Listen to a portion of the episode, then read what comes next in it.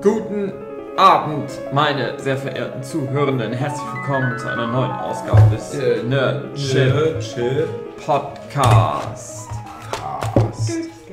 Heute geht's um RDL 2 Animes im Laufe der Zeit. Und, und, und wer möchte mitmachen? Ich. Ich. Muss halt. Alle sind begeistert. Dave, du hattest doch die Liste vorhin. Leg doch mal jetzt dein Handy weg. Hör mal auf, hier so schöne Kunstwerke zu erschaffen. Dave hat so ein riesiges Leinwand hier jetzt aufgebaut. Das ist ganz abgehobene Ja. Künstler. Künstlerscheiß. Scheiß. Muss denn. Ich mal nur noch mit tibetanischen Jungfrauenblut, da gibt es zum Glück reichlich. Weil die alle hässlich sind. Ja, was? Sorry, ich stehe nicht am Spitz ab. Jochen! Wo ist denn die Liste?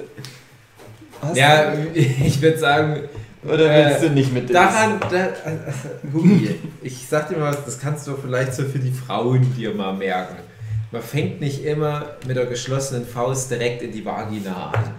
Man baut ein Gespräch so ein bisschen auf, man, man sagt erst mal den Kindern, was überhaupt ist ein RTL 2, weil die gucken ja nur noch Netflix. Ja, wir haben doch Und nur die drei Hörer und von denen weiß ich schon, dass die das kennen, RTL Das ist 2. eine sehr Die professionelle gucken, die gucken nur Frauentausch. Und äh, weiß ich nicht, was läuft jetzt? Was läuft heutzutage auf, Super, äh, auf RTL 2? Berlin Tag und Nacht ist, glaube ich, so das Ding, Echt? was alle gucken. Immer noch. Na klar. Naja, aber früher liefen da immer Animes. Ja. Also RTL 2, als das noch relativ frisch war, war das für mich der erste Berührungspunkt überhaupt in den frühen 90ern, dass die von Tele 5, was dann bei uns über Kabel nicht mehr empfangbar war auf einmal, das Anime-Programm übernommen hatten. Und ich bin ja schon sehr alt, ich bin ja so fast der Älteste hier in der Runde, aber die Ironie ist, Jochen, gerade bei dem Thema Anime, ja, ist es doch so, dass du erst viel später so richtig reingestartet bist. ja, nicht jetzt unbedingt Anime, aber vor allem äh, was Privatfernsehen angeht. Ja, Es war dann halt wirklich erst boah, 95, ja okay. irgendwie hm. sowas. Da war das alles schon vorbei, das Ja, passt genau. ja ganz gut. Deswegen so über die Anfangszeiten kann ich gar nicht so wirklich viel mitreden. Und danach ging es bei mir dann aber auch relativ schnell, dass ich dann eher auf Cartoon Network irgendwie englisches Zeug angeguckt habe. Mhm. Die ganzen schlechten alten Hanna-Barbera. Oh nein. Ja. Ja, das wird auch nochmal ein Thema für sich. Oh. Ja, wir hatten ja schon mal shitty Trickfilme. Gibt es eh heute viele Überschneidungen. Wir hatten ja mal vor einigen Jahren, vielleicht könnt ihr euch erinnern, beschissene Trickfilmserien hieß, glaube ich, die Folge.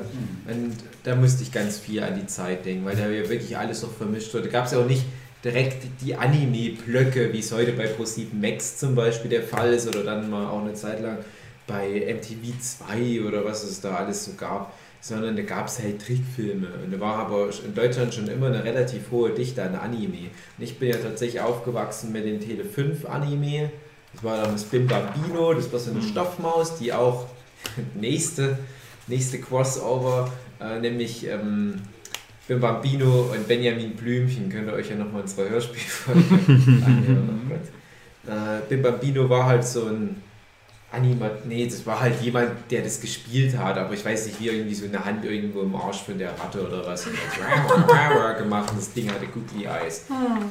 Und da hatten die ein paar Anime damals schon. Man wusste ja natürlich nicht, dass das Anime war. Und ich war noch im, im Kindergartenalter, muss man dazu sagen.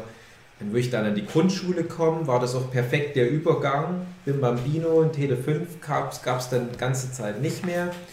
Und die Leute, die Bim Bambino gemacht hatten, haben dann bei RTL 2 Vampi gemacht.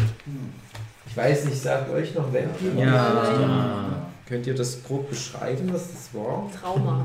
Soll, was, sollte es eine Fledermaus eigentlich darstellen? Vampirzähne. Ja. Das Eine Fledermaus. So eine lange Schnauze. Für mich war das halt ein Hund. Ehrlich gesagt. Das war nicht so Verständlich. richtig so. Lemming auf Steroiden. Das Ding ist, ich glaube nämlich auch eher, dass es ein Hund ist. Das Hund Und das. Vampir. Nee, nee, keine Fledermaus. Ich bin der Meinung, das ist halt einfach nur ein Vampir. Ja. Der halt, weil er Vampir ist, Vampir heißt. Das ist wie, wie wenn du ein Bluter bist und dann nennt man dich Bluti. Nicht Alexander? Ha. Alexei. Ja, aber ein Hund, das wäre dann ein komischer Hund. Ja, der hatte halt. äh, weißes Fell und glaube ich auch so eine Hundenase, so eine schwarze. Hm. Und der hatte dann immer noch so eine Co-Moderatorin, was ja damals recht populär war. Gab ja dann zum Beispiel auch Hugo, ja, wo dann ja, so, so Leute wie eine Sonja Zietlow ihren Einstand hatten in der Gesellschaft. Und es war halt auch bei Wempi, der hatte dann auch so eine Oma, die mal ein bisschen was mit gekocht hat. Und äh, halt so eine Frau mit Locken, so ein bisschen auch wie, wie bei, wie heißt es, Schloss Rabenstein oder Schreck? Schrecken, Schreckenstein mit der Frau in dem Koffer und dem Rabe. Also dieses Äh, Konzept einfach nur. Wie? Nee, nee, es- Wie hieß es? Irgendwas mit Stein. Ja. Ja, ihr wisst aber, was ich meine von Siebenstein. öffentlich-rechtlichen Siebenstein.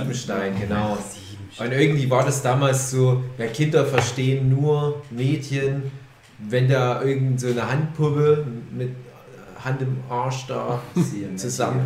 ja, genau, zusammen mit einem Mensch irgendwie durchs Programm leitet. Du kannst nicht einfach nur losgelöst diese Trickfilme hintereinander zeigen, dann müssen die Kinder speien. Und ich habe halt gedacht, ach komm, scheiß drauf, ich fühlte mich damals mit sechs Jahren schon zu alt für so einen Scheiß. Und so 92, 93 in der Dreh rum war ich halt in der ersten Klasse und ja, ich weiß es noch genau, das Wetter wurde auch langsam schön und ich war dann immer nach der Schule bei meinen Großeltern und habe da noch Mittag gegessen und habe meinen Kumpel besucht dort und dann, es war im selben Dorf, wo ich auch gewohnt habe und bin dann halt Nachmittag nach Hause gegangen. Da gab es dann aber diese Phase, wo ich irgendwie hängen blieb auf dem RTL 2 Trickfilm-Blog. Ich sage jetzt bewusst noch nicht Anime, weil das halt wirklich so 50-50 Teilung damals auch noch war. Und das war ganz schlimm, weil ich da regelrecht süchtig wurde. Ich sag mal so, im frühen 1993 war ich regelrecht fernsehsüchtig. Bin ich auch mal fett geworden. Innerhalb von ein paar Monaten habe ich mir eine richtige Plaunze rangefressen, weil ich da bei meinen Großeltern immer was zu naschen hatte. Habe ich Vampir reingehauen, Erdnussflips gefressen, Knusperkugeln, Mürbe, mit Schokoladenüberzug und das habe ich halt ein halbes Jahr oder so gemacht und dann war Point of No Return. Also dann musste ich an mir arbeiten. Fitness Hukio. Da warst du noch ein richtiger Nerd. Ja, da war ich mal. Ein richtiger- ich- Da habe ich das erste Mal wirklich das erlebt. Da hättest du noch ein Otaku als, als. Lifestyle für sich Mhm. also gepachtet haben Ja. und sagen, ja, ich fühle mich da aber wohl dabei. Es ist schade, dass ich du, habe dann, erkannt, nee. dass du dann den falschen Abstecher Ja, gemacht genau, hast. Chance verpasst. Sport. Und Sozialleben. Ich habe mich dann auch regelrecht selbst äh, über mich geärgert, weil ich gemerkt habe, ich verbrauche da jeden Tag drei Stunden nur für so einen Rotz. Und, äh, mein Kumpel müsste eigentlich jetzt äh, und in der Nähe irgendwo rumspielen, da könnte ich doch eigentlich mal zu dem noch, also noch ein bisschen mich da sozial mit integrieren. Das war mir sehr peinlich, aber das Ding war ja, dass RDL 2 ja allen Anschein nach ein Programm hatte, was mich gecatcht hat. Und dann hatte ich heute in Vorbereitung für die Folge mal im Internet gesucht, was gab es denn da überhaupt so für Trickfilme, die mich da so interessiert haben könnten. Und ein paar fallen mir sofort ein. Und das sind übrigens alles durch die Bank weg Anime. Das habe ich dann im Laufe der Jahre mal gelernt, dass die, die mir am besten gefallen haben, tatsächlich schon alles japanische Trickfilme waren. Und ich habe dann halt geschaut und keine so eine richtig gute Liste gefunden, aber ein paar verschiedene Listen, wo jede von denen ein paar der Trickfilme halt auch mit aufgelistet hatte. Und wo ich aber dann gestaunt habe, war, in welchem kurzen Zeitraum sich das alles abgespielt hat. Und ich glaube, das ist nämlich auch der Grund, warum ich jetzt mit meinem Monolog anfange, weil ihr wahrscheinlich noch nicht in diesen, ich sag mal so 93 bis 95 Zeitfenster so dabei wart, oder? Hm. Bin ich geboren? Eigentlich schon. Ja, irgendwie war Ich das. bin im Jahr 93 bis 95 geboren. Nein, stimmt nicht. Nein. Das war ein sehr schweres. Aber da habe ich noch keinen, Ja. gar nichts ge- angeguckt. ja, du bist da befreit jetzt. Ich, ich fand das tatsächlich damals noch alles blöd. Ich habe lieber Tierdokus geguckt und habe immer weggeschaltet, sobald ein Trickfilm kam. Das war so die Phase, so bis 97 fand ich Trickfilme richtig, richtig blöd. War bei mir ganz anders. Ich habe das alles damals sehr wertfrei geguckt und einfach alles angeguckt, was da so kam. Also ich war dann auch schon in der Zeit 93 Mhm. doch schon mit dabei, aber halt wie gesagt ohne irgendeine Wertung. Und weil du das angesprochen hast, äh, ich kann mich auch wirklich nicht mehr erinnern, was dann so damals kam. Ich kann mich an das Super RTL-Programm erinnern, aber RTL 2 überhaupt nicht mehr. Ja, wir gehen das dann natürlich auch gleich mal durch. Also es ist halt gut, wenn ihr da jetzt schon mal das mit reinwerft. Also Jochen, wie gesagt, wenn er da noch gar keine solche Privatsender geguckt hat, dann ist er eh raus. Du, ja, du bist ja so vom Alter her dann auch am nächsten dran, aber wenn das halt noch nicht so dann ankam. Und bei mir war es aber wirklich in die, diesen frühen Jahren, so paar, wirklich genau parallel zur Grundschulzeit, also wo ich dann aufs Gymnasium gekommen bin, Mitte der 90er, hörte bei mir auch RTL 2 Anime gucken auf. Wahrscheinlich habe ich dann halt auch so das Gefühl gehabt, ich bin jetzt zu groß für Trickfilme oder was. Ich, ich muss jetzt Tierdokus gucken. Keine Ahnung, ich habe dann noch wirklich eine ganze Zeit lang, ein paar Jahre lang, zwar noch das eine oder andere vielleicht mal grob miterlebt, dass das lief, wo ich mich jetzt auch nach vielen Jahrzehnten ärgere, weil das Serien sind, die ich jetzt äh, verzweifelt auf DVD suche, weil die zu irgendwas dazugehören. Thema Sammeln noch wieder. Äh, du kommst einfach nicht mehr ran. In RTL 2 hatte die damals ganz normale Programme, aber ich war dann irgendwie auf meiner prätentiösen, ich gehe jetzt ans Gymnasium, äh, Sache halt so festgeblieben, dass ich halt, äh, ich, ehrlich gesagt, weiß nicht, wie ich geguckt habe, wahrscheinlich mehr, schon mehr so dann die Richtung Simpsons, South Park. Und erst mit dem Manga-Anime-Boom habe ich gemerkt, oh, RTL 2 hat ja viel von dem Zeug, stimmt ja. Und dann bin ich in den späten 90ern wieder zurückgekommen. Mhm. Mir fehlt da halt so ein entscheidendes Zeitfenster. Ich kann ja mal kurz sagen, was für mich halt das Hauptding war, warum das auch für mich so emotionales Thema ist. Wenn ich so meine Lieblings-Trickfilmserien durchgehe, mhm. sind halt fast alle davon Anime. Und davon wiederum ein sehr großer Teil Anime aus diesem RTL 2-Blog. Und davon wiederum nochmal ein erstaunlich großer Teil sind so Literaturverfilmungsserien von alten Romanen, die in den 70ern, 80ern verwurstet wurden. Und da wiederum vor allem Vertreter aus dem World Masterpiece Theater, wo man ja immer eine eigene Folge drüber machen musste. Ich habe es schon häufig auch, glaube ich, mal erwähnt. Ja, mal relativ intensiv in irgendeinem Podcast drüber gesehen. Ja. Mhm. ja, im Quiz, im Silvester-Quiz kam es Im Quiz kam es vor, genau. Da hatten wir direkt, da hatten wir sogar den Blog mit den, mit den äh, RD2-Anime. Und das war nämlich auch so der, der Grundstein, wo ich gemerkt habe, okay, wir haben anscheinend alle völlig anderen Zugang zu dem Thema, weshalb ich dachte, das kann man auch nochmal so eine ganze Folge machen.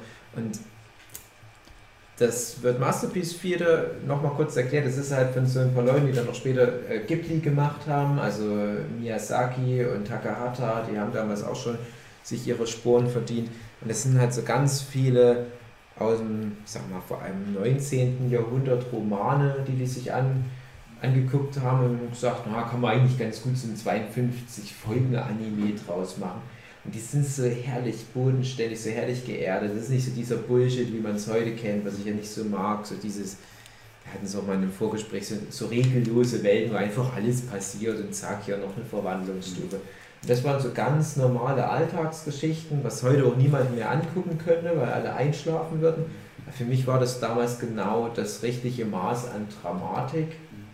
Und ich habe mich da mal ernst genommen gefühlt. Dafür, dass es ein Trickfilm war, ging es um ein bisschen mehr als einfach nur, ist irgendwie so ein Hase, der haut mit einem Hammer auf eine Katze. Und da gab es halt zum Beispiel das Mädchen von der Farm, ich auch schon erwähnt, woanders, mit dem Mädchen Katholi und ihrem Hund Abel, eine Schafhirtin in Finnland zu, zu Zeiten des Ersten Weltkriegs. Klingt jetzt für die meisten Kids, die jetzt sowas wie Gurren Lagann oder die neueste Staffel Tech und Tide oder was gewonnen sind, ja, okay, nee, brauche ich jetzt nicht unbedingt. Es war eine ganz fantastische Serie, auch danach ganz schwer da nochmal ranzukommen. Lief auch nur auf RDL 2 damals, ich glaube danach echt nie wieder. Und das war für mich sowas, wo wie so ein mindblowing Moment bei mir das erste Mal eintrat, wo ich dachte, das brauche ich jetzt immer, jeden Tag muss ich sowas gucken. Und RDL 2 hat das sehr gut gemacht, weil immer wenn da eine Staffel davon durch war, haben die eine neue Staffel aus dem World Masterpiece Theater als Nachfolge einfach für den Timeslot gebracht. Und deswegen war es auch nicht möglich, so etwa drei, vier Jahre lang aus diesem Teufelskreis auszutreten. Und die haben das wirklich bis zu etwa 2000 durchgezogen. Und das ist das, was ich vorhin meinte. Ich habe mich so geärgert dann rückwirkend, dass ich dann mal da raus bin.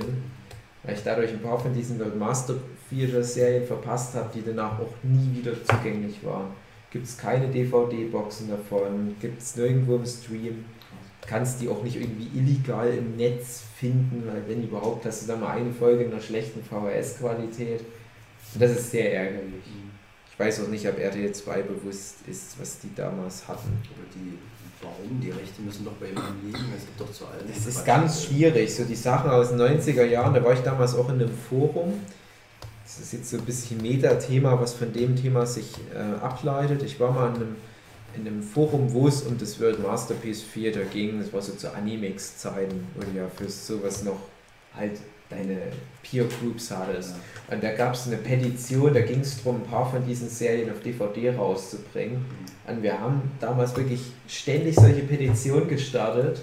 Und ich sage bis heute, einige von den Serien sind wahrscheinlich nur rausgekommen, weil wir damals diese Petition hatten. Also da zählt so dubioses Zeug mit dazu, wie ähm, eine fröhliche Familie, die Kinder vom Berghof und sowas. Ja, alles sehr schöne Serien, die halt auch extrem devote Fans immer noch haben, wo ich sogar manchmal noch Cosplayer sehe wo sich aber halt jetzt nicht so diese großen Medienfirmen drum bemühen. Ja, es ist auch einfach nicht mehr zeitgemäß. Ja, und teilweise dann auch richtig teuer. Also ich Ja. habe mir dann äh, letztes oder vorletztes Jahr Anne mit den roten Ja, Haaren geholt. Stimmt. Mhm. Und das war, glaube ich, mit 60 oder 70 Euro war das noch am unteren Ende von den Anime-Serien aus der Zeit. Ja. Das ist äh, übrigens eine der wenigen Ausnahmen von den, diesen World Masterpiece, viele Sachen aus der Zeit, die dann halt nicht auf RTL 2 liefen, aber es ist halt dieselbe Reihe. Und um es nochmal ganz grob einzuordnen, die meisten kennen halt die Reihe durch Heidi. Da Hm. fing es halt in Deutschland so richtig an und dann gab es halt viele Jahre lang World Masterpiece Theater exklusiv auf den öffentlich-rechtlichen. Niklas, ein Junge aus Flandern, mh, Perrin. Mhm. Nils Holgersson gehört auch dazu. Ne, der ist da nicht aus der Reihe, das ist so dieser, dieser, dieser Die gleiche Atemzug, sage ich mal. Das halt auch so eine Serie war, die dann auf Tele 5 lief und auch so diese Vibes hat und sogar den Stil, aber nicht offiziell zu der Reihe gehört ist. Ähm, das Dschungelbuch, Mhm. ja, wo ich ja auch beim Quiz das Lied gesungen habe. Und das ist aber alles so gegenseitiges Befruchten. Es gab auch auf, auf RTL 2 damals mit in diesem frühen Blog äh, Robin Hood. Er ist Oh. ein kleiner, süßer Held. Das war meins damals. Und das ist halt alles so dieses, wir nehmen so die alte Literatur und machen Anime draus. Das ist jetzt Mhm. nicht World Masterpiece 4, der, der Robin Hood, aber das spricht so diese Sprache der 80er Jahre. Und bevor das dann so abdriftete. Und das war halt, wie gesagt, genau meine Art von Trickfilm. Das Einzige, was ich dann noch damals viel geguckt habe, was auch, ich glaube auch nicht mit dazu gehört, aber dieses 80 Tage um die Welt. Ja, Willy Fogg. Ja, ja. War auch eine der ersten, meiner Meinung nach, was damals auf RTL 2 lief. Dann habe ich doch mehr davon geschaut, als ich dachte. Der Willy Fogg ist auch so eine Serie, die da tatsächlich relativ schnell auch DVD-Release bekommen hat und ich glaube auch auf Amazon Prime verfügbar ist. Würde ich auch mal wieder mir angucken. So auch so ein Nostalgie-Ding. Aber das muss ja dann wirklich schon uralt sein, weil da erzählt meine Mutter immer, wie meine Schwester versucht hat, das als kleines Kind den Eltern zu erzählen, was sie gerade im Fernsehen gesehen hat und hat dann eben diesen Satz gebracht, Willy Fogg und sein Diener Passepartout äh, reisen in 80 Tagen um die Welt. Und sie hat den Satz nicht rausgekriegt. Und dann haben wir irgendwie eine halbe Stunde lang ihr dabei geholfen zu sagen, was der Satz war, wobei sie selber gar nicht wussten, um was es da ging. Also das muss schon eine, eine relativ alte Serie sein. Also ich glaube auch, dass ich Willy Fogg das erste Mal auf so Tele 5 oder was gesehen habe. Und dann kam das aber nochmal auf RTL 2. Sie haben halt die Ja. Lizenz übernommen. Ich kenne das nur noch von RTL. Und da gab es dann sogar noch Spin-off-Serien, wo die dann so verschiedene Jules Verne-Sachen noch mit denselben Figuren gemacht haben. Das waren ja alles anthropomorphe Tiere. Genau. Dann gab es ja den Willy Fogg als Löwe, Passepartout war so eine Art Katze. Und dann gab es noch diese indische Prinzessin, es war halt so eine Art Ja, Pantherfrau. Stimmt. Es, ich fand das gar nicht so geil als Kind, aber wenn ich jetzt so drüber nachdenke, dann wird, geguckt damals. dann keine wird mir mein Seelchen warm. Ja, das ist In schon. die Richtung habe ich auch diese drei Musketiere und D'Artagnan Ja, mit stimmt, Hunden. Genau, Ja. Ja, stimmt. Also ich habe halt viel das geguckt, weil meine Mutter ist sehr buchfixiert, nennen wir es Mhm. mal so. Und hat halt, also gerade hier alles, was Jules Verne ist, das habe ich in sehr jungem Alter Mhm. schon zugeführt bekommen. Und alles, was in irgendeiner Weise schon in Literatur vorkam, habe ich dann eben, weil, ah, das kenne ich ja, Mhm. habe ich dann geschaut. Und das war für mich so die Einstiegsdroge, ein bisschen so in dieses Disneyverse wieder. Wo ich, also das sozusagen nach Willy Fogg kam, habe ich dann auch Robin Hood von Disney geschaut und dann habe ich, dann war ich halt wieder gehuckt. Mhm. alles, wo Tiere vorkamen, das habe ich meistens, weil das hat sich mit den Tierdokus gut geschnitten. Das habe ich dann geguckt. Ist ja eigentlich ein bisschen unüblich für Anime, solche Tierdinger. Und ich denke aber, dass die sich da halt einfach Disney da zum Vorbild genommen haben. Auf der anderen Seite denke ich ganz oft, es ist eigentlich schade, dass es so lief, weil die Japaner schon immer die für mich besser zugänglichere Form gemacht haben. Das habe ich auch, glaube ich, im Disney-Podcast erzählt, dass gerade der Dschungelbuch-Anime der ja ganz eindeutig auch nach dem Disney-Film rauskam. Da will ich jetzt gerade gar nicht irgendwie was äh, da vermuten oder so. Aber der Anime ist für mich eine gute Serie. Bis heute auch einer meiner Top 10 Lieblingsanime. Und den Dschungelbuch Disney-Film, den mag ich noch nicht mal. Ich, ich fand ihn als Kind schon. Kann, kann ich nicht, Dumbo, ist mir zu albern. Ich, ich verstehe auch immer nicht, wo dann das Zeitfenster ist, wo Kinder sowas mögen. Mhm. Weil ich dachte, Dschungelbuch, den Anime, habe ich so etwa mit drei, vier Jahren angefangen zu gucken. Wann soll ich denn dann noch dieses Zeitfenster haben, wo ich den Disney-Dschungelbuch nicht albern hätte finden können? Mit, mit zwei ist es dann so dieses Rascheln mit dem Schlüsselbund vor dir. Ich jetzt so gar nicht Schlechtes über diesen Dschungelbuch-Trickfilm von Disney sagen, ich habe den dann später nochmal noch mal wiederholt und gedacht, ja, okay, so Animation und so weiter ist schon alles cool. Hat halt keine Dramaturgie. Mowgli zieht halt durch den Dschungel und singt Lieder mit Tieren. Hm. Und bei dem Anime war es dann halt wirklich, das war so Shakespeare. Das, da, da sterben auch mal Figuren schon, das ist Game of Thrones meiner Zeit. Da wurdest du dann halt schon mit sowas konfrontiert und das fand ich immer gut. Da meldet sich auch das Baby über das Babyphone und sagt, jawohl, echt. Ah, dann, dann musst du ja auf die russische Variante abgegangen sein, mit Zäpfchen. Mm. Das ist ja die, die am nächsten auch am Buch ist und das Buch ist ja auch. Kann- nicht hab ich bestimmt auch halt gesehen. Game of Thrones im Dschungel. Also die russische Variante ist animationstechnisch halt die beste. Die haben wir auch damals richtig was drauf gehabt mit einer Da gibt es halt eine, eine Dame auch damals, die hat da Bagheera animiert und die ist halt eine richtige Legende. Das ist, also wenn, wenn man sich wirklich mal ein bisschen so Animationsporno sozusagen anschauen will, dann auf jeden Fall den mal gucken. Heavy Metal Fact. Der ist halt alt. Aber wenn man auch so das bucklige Pferdchen und so die ganz gut fand, dann, oh ja. Ja, ich finde aber bei Trickfilmen ist so das Alter so schön egal, weil sich das gut als, hält. Als es alles noch so ein bisschen, also böse gesagt, als die Kulturen da auch so ein bisschen noch getrennt waren, gerade die russischen, skandinavischen, Mhm. die hatten halt alle so ein bisschen eine eigene Stimme, was Ja. ich momentan finde, total verloren geht. Also gerade wenn man sich die russischen Animationen anschaut, die versuchen halt alle nur Pixar zu sein, das finde ich super schade, weil die eben damals, die hatten eigene. Mhm. Und das war wunderschön. Also wir, ich immer wieder das Mhm. Buch Ich fand, das russische Zeug war trotzdem immer schon von Stil schon ziemlich nah so am Anime, fand ich. Naja, Ja. es ist ja, es ist, ja, ist ja Asien. Ja, das schon, aber Ja, trotzdem. ja, aber das Ding ist ja, Ja. auch, du hörst ja auch immer wieder, dass so Leute wie Osamu Tezuka oder später auch mal Akira Toriyama oder se selbst ein Eiichiro Oda, die kopieren ja alle westliche Leute oder westliche Sachen. Also Ich kann es nicht oft genug betonen, aber ein Eiichiro Oda hat sich von Vicky und die starken Männer Inspiration geholt, was zwar ein Anime ist, der sich aber damals auch schon an westlichen Sachen orientiert hat. Und trotzdem merkst du immer wieder, irgendwas passiert dann bei der Adaption ins Japanische. Irgend, und, und bei den Russen hatte ich das halt auch. Also ich finde auch, die Russen haben wahrscheinlich auch mal geguckt, das machen die. Disney-Leute.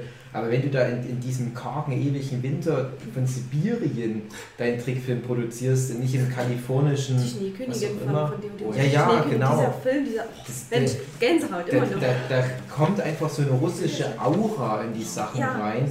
Ist Ja. Identität. Und das ist Mhm. nun mal, und deswegen sage ich auch immer zu, zu Kids, die jetzt in Deutschland Manga machen, guckt doch nicht alles von den Japanern ab, bringt eure deutsche Identität rein. Public Service Announcement von Dev. Ja, jetzt eh niemand dran. Jetzt, jetzt erst recht nicht mehr, sagen die sich jetzt. Das Ja. spielt jetzt alles an der Tokyo High School. In San Francisco. Hm. Gerade hatte ich noch einen guten Gedanken jetzt gesagt. Wieder mal von Baymax zu hauen. Ich kann ja dann mal aus der Zeit, wo ihr noch nicht da dabei wart, noch mal ein paar Trickfilme nennen. Ich habe mir nämlich ein paar Listen, wie gesagt. Also ich habe zwei Ideen. Einmal habe ich hier so eine Liste von Fernsehserien.de, die ja wirklich damals sehr gut dabei sind. Übrigens, die behaupten, das wird doch stimmen, Vampi lief tatsächlich bis 2001. Ich gehe ja mal davon aus, dass es dann einfach durch BTV ersetzt wurde. Dann kam ja irgendwann auch noch Pokito. Wir haben heute, also BTV äh, ist dann vielleicht eher unter unseren Hörern noch ein Thema, aber äh, Pokito auch noch mal ein paar Jahre, wo dann keine äh, handgesteuerten Puppen mehr dabei waren. Sicher. Nur noch handgesteuerte. Sicher. Sicher. Da haben wir dann auch noch Anekdoten, nicht wahr? Aber äh, wenn ihr wollt, ich weiß, das ist vielleicht ein bisschen albern, aber ich kann ja mal die komplette Liste an Ja. Vorlesen. Oh, Aber äh, macht euch einen Kaffee, das dauert bestimmt fünf Minuten. Aber es ist einfach auch so albern. Also ich würde Aber lest das dann sexy vor, bitte. äh, ja, ich kann, ich kann nicht. Ich, ich kann nicht. Der Ja, Witz daran, ja der Witz daran ist eher, das sind Titel dabei, du denkst, es ist ein Witz. Aber es waren noch einige dabei, wo ich dachte, ja stimmt, das habe ich geguckt. Dann hätte ich das jetzt nicht nochmal hier mir angeguckt. Das würde mir auch helfen, weil das. Problem wäre, ich bräuchte, glaube ich, Bilder dazu. Ich kann mir Ja, vorstellen, dass ich da auch ich habe schon einiges hab, von ich gesehen hab habe. zwei, drei von den Dingern habe ich dann noch. Das ist übrigens bei Fernsehserien kann- ist das alles verlinkt. Du hast diese riesige Liste, kannst irgendwo ähm, draufklicken und dann hast du äh, zumindest einen Screenshot oder was dazu. Ich muss aber auch sagen, ist auch eigentlich scheißegal, das ist so viel. Irgendwas ist schon dabei, was wir, wir uns erinnern. Okay, ich fange jetzt mal an. Tom Ameis und seine Freunde. Die Abenteuer der Wüstenmaus. Die Abenteuer des Professor Thompson. Abenteuer in Shoetown. Habe ich übrigens damals drüber im scheiß. Trickfilmserie sehr viel Ist, drüber das, erzählt. ist, ist die zeitlich oder ist das ABC? Das ist ABC, aber dann geht es ein bisschen durcheinander später noch. Die Abenteuer von Tom Sawyer und Huck Finn, das ist einer von den World Masterpiece Feeder Serien. Tom hält's nicht aus in diesem großen Haus und so Die weiter. Hose zieht er aus. Ja, so ähnlich. Action Man, basierend auf dieser furchtbaren Geil. Actionfigur. Action Toll, ne? Man, der größte Held in deiner Welt. Wir hatten ja gestern tatsächlich eine Cards Against Humanity Karte, die sich auf Action Man bezog, Ja. mit der Anne Frank Actionfigur mit Fallschirm und Strandbuggy. Und Laserpistole. Und er Laser. Laservisier, wo ich nämlich an Action Man denken muss. Das ist völlig, völlig sinnlos. Wir haben hier ein Spielzeug, lass wir noch irgendwie retrospektiv eine Serie dazu machen. Äh, Adulars fantastische Abenteuer. Das haben meine Eltern hoch und runter geguckt und ich musste das mitgucken. Ja, das Ja, ja, also das Aber für mich Adula als, ist- als Ungar oder als Halbungar ist das natürlich Kulturgut. Ja. Das ist ja eine ungarische Produktion. Und äh, das eine, woran ich mich erinnern kann, der hat am 29. Februar Geburtstag und ist im Laufe der Serie, hat er dann mal seinen vierten Geburtstag. Und wird von seiner Schwester deswegen aufgezogen, weil der Adula erst vier ist. Das Gummiwerk. Naja, aber äh, habe ich in Erinnerung, als dass es auch kein Anime ist, konnte man mal gucken. war auch ganz kreativ. Ja. Ich schätze mal so aus den Das 70er Jahren. Ja, das ist so ein bisschen Tim und Struppi. Das war, woran ich immer denken muss, diese Folge, wo da so eine 2D-Welt geht, die Ja. so ganz platt Das ist auch die Folge, die hat sich bei mir richtig eingebrannt. Das fand ich. Da gibt es äh, in Space Dandy einen Bezug drauf und das habe ich. war schon teilweise recht unheimlich, die Folge. Ja, die war. Mhm. Die war- Siehe auch Inside Out, die dann ganz heftig kopiert haben. Alles steht Kopf für Pixar, 2D-Welt. Definitiv Ja. Adular's Adventures. Das ist alles aus einem Ende 19. Jahrhundert Roman Das Flächenland. Siehst du? Jochen weiß besser. Wieder was gelernt. Ja, das ist so der erste Roman, wo es darum geht, äh, ähm, Was wäre, wenn. wie, was wäre, wenn's in, wenn wir jetzt nur zwei Dimensionen hätten und Mhm. da wird dann erzählt mit irgendwelchen ähm, ja, Flächen, Viechern, die da rumläufen, also irgendwie eine Gesellschaft, äh, quasi so die Dreiecke, das sind so die Dummen, die Unterschicht und die Viereckigen, das sind die Arbeiterschicht und ab den Fünfeckigen fängt's dann, fängt es dann halt an, so die Gelehrtenschicht zu werden. Dann ist wahrscheinlich das in Space Dandy eher davon gewesen, weil das ist Ja. praktisch das System, was da auch Es ist aber furchtbar frauenfeindlich, weil Frauen sind da quasi nur Striche oder Winkel, also gar keine 1D. Ecken. Ja. Dann ist es definitiv, weil das ist nämlich ein Running Gag, dann in ist eine der letzten Folgen auch und da geht es auch um die 1D-Frau Hey. und das ist. Macht mich fertig. Da geht es halt darum, dass ein, eine von diesen Flächen äh, von einem 3D-Wesen in die Dreidimensionalität gehoben wird und das dann erfährt und die dann gemeinsam, also das 3D-Wesen und das 2D-Wesen in ein 1D-Universum noch reinkommen, wo es dann quasi nur eine Linie ist, wo jeder nur den vor sich oder den hinter sich bemerkt. Also es ist ganz abgespaced. Wenn das heute ein Anime wäre, wären die alle wunderschön. Hast du Space Dandy geschaut? Leider immer noch nicht. Ich komme nicht dazu. Warum reden wir miteinander? Ja, ich weiß schon. Ich hab doch Also das ist eigentlich dein, das ist eigentlich deiner. Ja, ich weiß schon, das wurde mir so oft empfohlen, Ja. aber ich habe nie Zeit, um so Sachen anzugucken. das Ding besteht aus Meta. Ja. Meta, wahre Meta. Ja, ja. Na gut, das ist ein ganz schön weiter Exkurs von Okay. Adolas lustige Abenteuer. Alle lieben Diggi, das könnte von jetzt sein, diese deutsche Hip-Hop-Albumtitel. Alle lieben Diggi. Äh, Alvin und die Chipmunks, ich hasse Ja. den Scheiß. Ja, das habe ich wahrscheinlich so Ich hasse gesehen, leider. die Ich, Leider. mochte, ich mochte alles, wo Musik drin vorkam. Ich hasse die Alvin Chipmunk-Scheiße. Wir sind die Chipmunks. Geile Chipmunks. Alvin, Simon, Theodor. Ne, ne, Ne, ne, ne, ne. Ne, ne, ne, ne, ne. Ne, ne, ne, ne, ne. Ich will einen Hula Hoop. Ich hasse die Chipmunks. Merkt man gar nicht. Das ist ein Fickscheiß, ja. ey. Ich aber es hasse hält sich. Sache, ey. Ja. Ja, ich weiß auch nicht. Hält sich Das, ist schon, das war schon immer eine dumme Idee. Ja. Aber das ist so eine Kackdreistigkeit, wo ich nicht mal verstehe, dass es da eine nostalgische Verklärung Ja. gibt. Das ist so. Demnächst kommt wahrscheinlich das Shoottown Expanded Universe. Fickt euch, ey. Äh, Barney, weiß nicht. Ist das der Saurier? Ich würde gerade sagen, das wieder. Das lief echt in Deutschland. Ja, anscheinend, ja. Also, also Barney kenne ich vor allem aus Simpsons. Simpsons, ja. Ich lieb dich, du magst uns, wir sind deine Familie und du Beast Wars, das waren doch so. Ja, Beast Wars ja, habe ich gesammelt, die Spielfilme. ja, ja, ich habe auch so drei, vier solche Beast Wars Dinger. Das ist auch so in Richtung Monster in My Pocket übrigens geht, ja. Belle und Sebastian, sehr gut, auch ein Anime, die Geschichte und Sebastian, der Junge und der Hund. Ähm, da war es aber ein Twist. In der Version hatte der zwei Hunde, auch so ein Ding, was glaube ich während dem Zweiten Weltkrieg spielte und was sogar meine Mutti geguckt hat. Ich war in den Hund ganz verliebt. Also ich weiß nicht, welche Version du jetzt gerade ansprichst, aber Belle Sebastian ist eine schöne Geschichte, so prinzipiell. Gibt es immer mal wieder eine neue Version, aber der Anime für mich Geisterscheiß. Beverly Hills Teens klingt mir nach so einem Porno. Das sagt mir, ich glaube, das, ich, ich glaub, das war so wie die Archie-Comics, was in der Richtung war. Archie lief, glaube ich, auch auf RTL 2. Hatte ich jetzt bei A nicht mit dabei, aber falls ihr Archie kennt, Ja. Lisa gibt Gab es da tatsächlich eine Serie? ja, Also ich kannte ursprünglich daher Archie.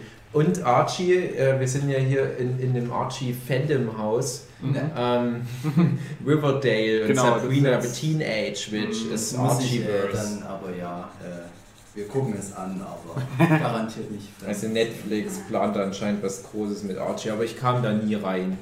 Ich habe mal aus nostalgischen Gründen übrigens Archie und der Punisher äh, habe ich mir mal reingezogen. Das war Da ist aber tatsächlich das Problem, äh, Riverdale und Sabrina laufen auf zwei verschiedenen Sendern. Das heißt, so ein Oh. Crossover wird es da leider nicht, ja, und nicht in nächster Zeit. Woran wird es dann festgemacht, dass es trotzdem dasselbe Universum ist? Die erwähnen die Städte. Genau, also Also, die wie Duckwind Duck und Duck. in, äh, in, ja, in Riverdale schleifen sie irgendwann mal eine äh, nach Greendale und in Greendale die Footballmannschaft, die spielt gegen die bösen Jungs von der Baxter High und das Wow. ist halt eben die aus nee, andersrum. Irgendwie, auf jeden Fall gibt es da so namentlich Anspielungen, mm, aber nichts. ach, das ist ja dann schade. Ich finde es immer cool, wenn ich höre, dass da irgendwie so ein äh, Crossover-Ding da entsteht. Äh, manchmal bringt mich das überhaupt dann erst dazu, sowas zu gucken. Ich habe zum Beispiel extra Brooklyn 99 geguckt, weil ich ein großer New Girl-Fan bin, weil ich wusste, dass dann in späteren Staffeln es da mal ein Crossover gibt. Und das ist ein 3-Minuten-Crossover-Ding. Naja, aber ich habe deswegen alle Staffeln von Brooklyn 99 geguckt. Naja, zurück to the Thema. Bimbes Zaubereimer. Sagt mir überhaupt nichts, aber ich will es sehen. In Canon mit Tarans Zauberkessel? Wahrscheinlich, Was? ja, ja. Nein, das das wird hier nicht gedisst. Die Plaffers, das sagt mir so ganz grau, es ist glaube ich auch so eine, irgendwie Tiere im Wald, äh, das ist alles furchtbar. Bob und Bobette war glaube ich so franco-belgisches Ding. auch so ein, grob in Richtung Gaston, sage ich jetzt mal. Priestley und Sneasley. Das ist, glaube ich, Hanna-Barbera. Ich würde mich nicht so aus dem Fenster lehnen. Die hatten anscheinend doch auch manchmal so ein paar Hanna-Barbera-Sachen mit drin. Das ist immer schlecht. Das ist das, wo es selbst für Cartoon Network zu schlecht war. Ja, Buttons and Rusty sagt mir überhaupt nichts. Cardichon, das hatte ich mit in meiner shitty Trickfilm-Sache. Das ist so ein Esel. Mhm. Das hatte, glaube ich, zwei Staffeln. Das hat man irgendwie erkannt, dass das, also wussten wir ja noch nicht wirklich, ob es Staffeln sind, aber irgendwie wusste ich, dass da, dass da was passiert war zwischen zwei Folgen. Das, das mochten viele bei mir sogar in der Klasse. Einfach nur so eine Geschichte von dem Esel, der quer durch die Lande zieht. Und das war aber so super melodramatisch, wollte das sein, aber das hatte so kein Taktgefühl für so, so, so vielleicht aus einer Zeit, wo Serien wie unten, äh, also ähm, Trickfilme wie unten am Fluss oder mh, Animal Farm bei dritten gerade rauskamen. Und ich hatte so das Gefühl, die wollten optisch ein bisschen die Richtung und auch so ein bisschen die Tränendrüse mal rankommen, aber ganz, ganz furchtbar.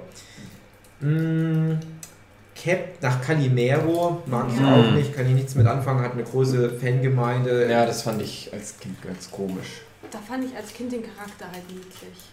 Mm, dann, Der war halt so ein Weichei. Für Ja, mich war Calimero immer in Kennen mit YouTube. Jododus Ja, ja. Ja, aber das ist. Kult, aber das Bin ist. ich aber auch der, der Meinung, dass das so war, oder? Nein. Weiß ich nicht mehr, aber für Nein. mich war das irgendwie dasselbe oder Nein. Bei. Calimero bin ich zumindest der Meinung. äh, Nein, also ich sage nicht, dass es so ist, aber das war als Kind war das für mich einfach, weil das tonal. Ja, ja, nee, nee, da wollte ich gerade drauf hin. Ich bin der ähnlich Meinung, ich bin der Meinung, dass Calimero auch ein Anime war, oder zumindest gab es Mhm. eine Version, die in Japan produziert wurde. Und Alfred Jodokus Quack ist ja auch ein so niederländisches Urgestein, Ja, ja. aber auch ein Anime. Und es könnte schon sein, dass es da zumindest dasselbe Studio oder ähnliche Leute damit beauftragt wurden. Ja, ich verstehe alle- das. die haben doch mal beide gegen- Ja, aber die Genau, ja. ist ja trotzdem. Die haben doch mal aber beide gegen Thanos gekämpft. Ja, na, das war dann später, als dann Disney alle Lizenzen aufgekauft hat, aber ob die falschen. Naja, aber das konnte ich nichts mit anfangen. Gab es da nicht so ein, so ein böses grünes Huhn, was alle anderen immer verprügeln wollten? Stimmt. die Freunde, so ähnlich wie Sasuke und Naruto. Captain Set und die Traumpatrouille, keine Ahnung. Das habe ich, das hab ich wirklich religiös geliebt. Echt? Ich habe mehr davon geguckt, als ich dachte. Gottes Willen, ja. Das Das mit ich, diesem fliegenden Schiff? mit der Wolke. Okay, nee, Das ist, ach Gott, das ist so das, die erste. Das, da habe ich viel, da habe ich wirklich auch danach noch lange nachgesucht und geschaut und auch jetzt noch mal so. Ja, genau das, das, was ich vorhin meine. Jede dieser Serien, Mhm. auch Shoottown, wird irgendwo so ein das devotes ist- Völkchen an Fans haben. Die halt wirklich leider wenig. Ich wette auch, wenn ich jetzt mir Die Bilder angucken würde, man würde alles kennen. Man würde bei Ja. allen schon, das Aber habe ich das schon mal das, das, gesehen. weißt, du, da habe ich wirklich Don't geguckt, give a das shit kam halt ganz Nerdship selten. Dann in, also als ich dann wieder geschaut habe, kam das Ja, ganz selten nur vereinzelt Mhm. meine Folge. Und Hört man doch eh nicht, oder? Jochen, reib doch dein Silberpapierchen direkt ins Mikrofon. Also nochmal hier äh, After Credit Scene zum Thema Sammeln gestern. Jochen sammelt anscheinend so, so Butterpapier. Das muss doch- aber Minz sein Da kann man doch Kraniche draus basteln. für, für später mal Ebay. Nee, nee, aber das müssen wir wirklich einen Jochen lassen. Also der macht da echt immer schöne Kraniche draus. Dann, das kenne ich zumindest, Chibi Maruko-chan. Das Ja. da ging ich dann aber schon auch Ja, ans das Gymnasium und das ja, wurde das mir immer von einer Freundin, die wusste, dass ich so in diesem Manga-Anime-Bereich unterwegs ist, immer wieder wärmstens empfunden. Die hat immer wieder gesagt, ja, das sieht aus wie so Chinchan, aber so tonal schon noch mehr für Vorschüler. Aber unterschätzt das nicht, das greift einige unangenehme Themen auf. Wahrscheinlich das weiß ich gar nicht. Äh, Scheidung oder so. Das ist eine der längsten laufenden Serien, glaube ich, in Japan gewesen. Hm, Das ist, glaube ich, ein echt krasses Ding bei den Japanern. Übrigens, äh, Calimero und Alfred Dokusquack nicht das gleiche Studio. Toei ist Calimero und äh, TV Tokyo ist Yodokusquack. Ah, es, aber es sind tatsächlich auch Sind's? äh, Calimero auch Anime. Ja, okay. und zwar von Weil, weil selbst ohne das jetzt nachzugucken, du denkst an die Serie und denkst, ja, es fühlt sich irgendwie wie ein Anime an. Ne? Ja, Na, die, aber die flüssige Animation, die, die Farbpaletten, finde ich, damals waren halt recht ähnlich bei allem, was irgendwie aus Japan kam. Ja, und alles aus dem Westen war nur scheiße. Man das, so das hast du gesagt. Also, nee, ich weiß, ja, es ist übertrieben, aber es gibt bei, bei, bei westlichen Studios so, so ganz spezielle Probleme, woran du erkennst, dass es halt nicht ordentlich ist.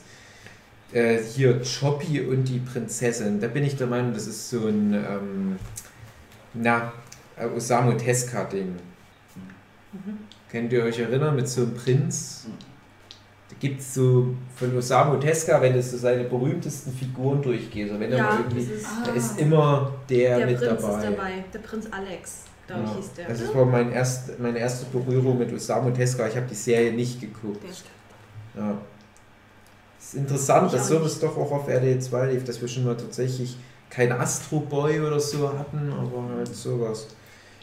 Dann D'Artagnan, die drei Musketiere, wurde gerade erwähnt. Kann ich mich erinnern, habe ich nicht wirklich geguckt, aber dann das nächste natürlich für mich schwierig in so einer Welt oft Du zu musst auf dein wachsen. Glas aufpassen, es gibt sonst. Ja. Äh, das nächste ist nämlich David der Kabauter. Und da würde ich einfach mal behaupten, da hat jeder von uns mal reingeschnuppert. Lustig Blödsinn sagt mir jetzt gar nicht. Warte. Er ist David der Kabauter, er ist 100 Oh, Jahre alt, das er lebt das in Ende einem davon. Zwergenhof. Ja. Am Das Ende alle tot, ja, ja, der kommt Thanos doch schnipst mit dem. Finger. Der hatte noch einen Crossover. Also wer, wer mal ein bisschen Also das sind halt Gartenzwerge, Ja, die ich wohnen im Wald und haben nur. einen Fuchs als. Freund. Weil das in den ganzen Listen Top 10 traurigste Zeichentrickserien enden. an. Naja. Das Das drin. ist Nee, halt, ich hab das nicht mich gesehen. hat das richtig aber- enttäuscht. Ja. Och man, ist ja doof, dass die alle tot sind. Ich weiß noch, das ja noch lief erst auf, auf RTL und Die die hatten da, Und ich dann weiß, wachsen zwei wunderschöne Bäume.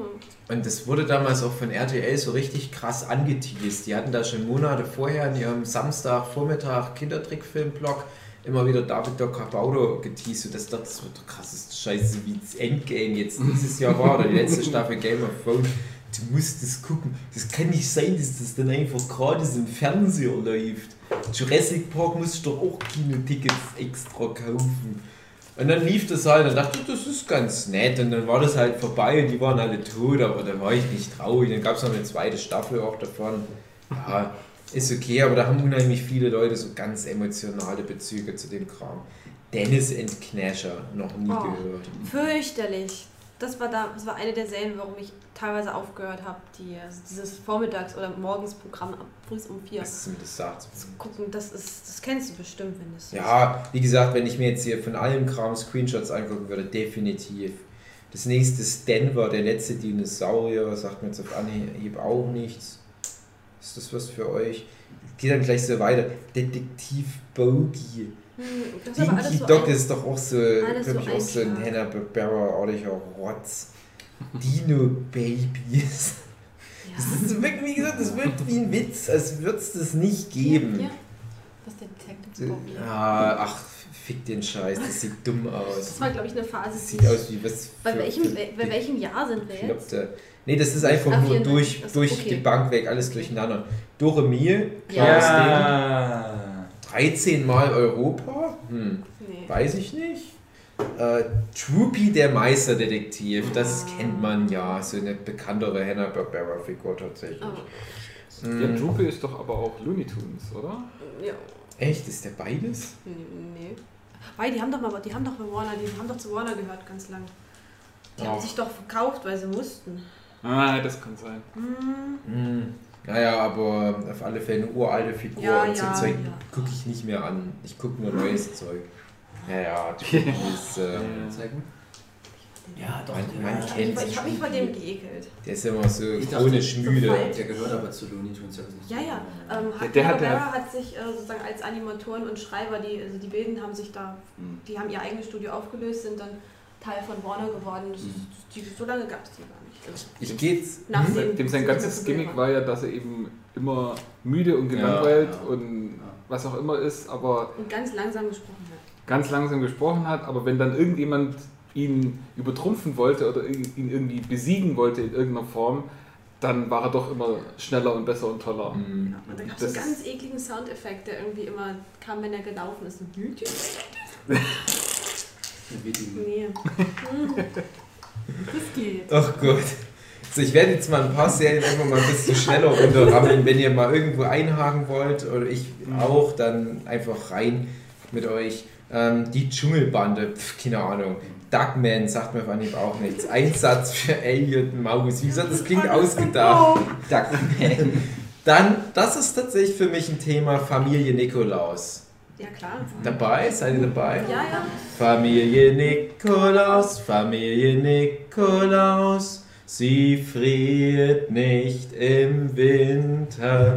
Familie Nikolaus, Familie Nikolaus sorgt sich um die Kinder. Da geht es halt um so ein Klingt- Dorf in Finnland. Klingt ehrlich Und, äh, gesagt auch so, als ob du es dir ausgedacht Die, hättest. die, das, die sehen sogar aus wie David der Klabauter und die bauen das ganze Jahr Geschenke für die Kinder und dann letzte Folge Weihnachten und dann werden die ganzen Geschenke Das ausgeliefert. war mein sterben Ersatz, die? mein Ersatz dann danach. Und Oder- oder äh, ich werde es dann aber noch mal weiß es nicht brauchen. Ich werde nur noch das So, austrinken. So, ich, ich unterhalte mich noch gerade mit so darüber, dass ich mir die Leinwand wegnehmen will, warum auch immer. Verbrennen, was sonst? Nein, ich mach gleich, ich muss nur was trinken zwischendurch, weil ich einen ganz trockenen Hals habe. Du ist immer ganz streng mit mir, wenn ich mal fünf Minuten zwischendurch nicht arbeite. Wenigstens schlägt sie dich heute nicht. Ja, ja, das kommt dann noch, das kommt dann noch. Ich will ja nicht alles spoilern. Genau, also Familie Nikolaus immer so zur Vorweihnachtszeit, äh, ein großes Ding.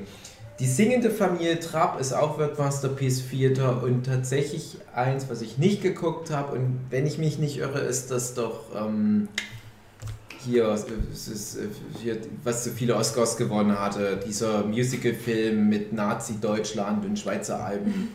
Wie heißt denn der? Nicht My Fair Lady, oder? Wie heißt denn das Ding gleich? Ähm, Sound of Music. Sound of Music, genau, Sound of Music. Singende Familie Trapp. Das war doch die Vorlage von der Kelly-Familie. Ja, ja. Fen. Hongkong Free. Ist das einfach Hongkong Free? Ja, Wie- das, wie- wie da, klingt's der schon? lief auch auf Hongkong Cartoon Free. Network. Radadadadam-dam-dam. Haben alle bei mir in der Klasse geliebt. Ich fand's scheiße, aber ich musste jede Folge gucken, um mitreden zu können. Ich hasse so einen Scheiß. Da war ich dann. Das, der Kung Fu kann. und Der war witzig. das dann- sieht aus wie der Seppel. Eine Serie, die ich mag, Fufur. Ja, da, ja. Mit dem dicken, großen, weißen, knüddeligen Hund mit der blauen Nase. Es ist eine franco-belgische klassische Comicserie. Und das hatten die Japaner sehr gut adaptiert. Es, sah, es war halt ein Anime, der aber komplett diesen franco-belgischen Asterix-artigen Stil hatte. Das ist auch so ein bisschen Dr. Slump-mäßig, wenn man so drüber nachdenkt, mit so einem Wissenschaftler. Der konnte nicht fliegen. Hm, weiß ich nicht mehr. Und dann die Fraggles tatsächlich liefen auf RTL 2. Frau Pfeffertopf, das sagt mir was. Das ist, glaube ich, auch ein Anime mit so einer alten Frau mit einem großen Kopf und so einem kleinen Gesicht. Kleine Das ist Füße. ein bisschen gemütliche Kleine Serie. Hände. Dann, jetzt geht es nämlich für mich auch langsam mal wieder weiter. Äh, Eine fröhliche Familie. Oh. Ganz großer Klassiker, was zum Glück auch mittlerweile auf DVD gibt. Mm, Gargantua, weiß ich nicht. Dann nächstes äh, wird Masterpiece wieder, was gerade der Zeit war, wo ich nicht geguckt habe. Das Geheimnis von Daddy Langbein, beziehungsweise Daddy Longleg hieß es, glaube ich, trotzdem auch auf, auf Deutsch. Äh, was, glaube ich, sogar abgesetzt wurde mittendrin in der Staffel. Hm, schade. Weil ich es nicht mehr geguckt habe. Ganz großes Ding bei mir in der Klasse auch Chorchi. Kennt ihr Chorchi? Riesending Ja. in, in Japan gewesen. Mhm. Shoujo-Manga, der dann zu einem Anime verwurstet wurde. Mit einem Waisenkind in Australien, was dann ähm, da adoptiert wurde von einer Familie. Und wenn die dann ein bisschen älter wird, so zwölf wird oder was, dann finden ihre beiden sozusagen Stiefbrüder, die dann auf einmal heiß und wollen die bumsen. Wo ich dachte, war ich auch so sieben oder so, als das lief, dachte, das ist krass, okay. Die Kinder wollen sich ja alle wegficken.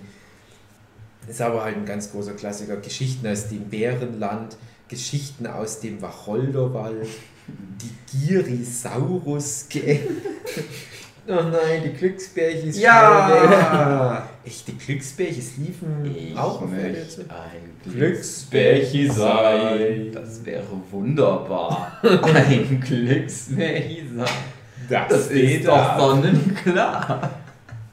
Ja, das lief aber, glaube ich, nicht ursprünglich auf RTL 2, sondern erst woanders und dann später auch mal auf RTL 2. Hm, Glaub ja, ich. ja, nee. Oder andersrum. Glücksbärchi ist meiner Meinung nach auch so ein Tele 5 Urgestein, also Ja. in meiner Erinnerung.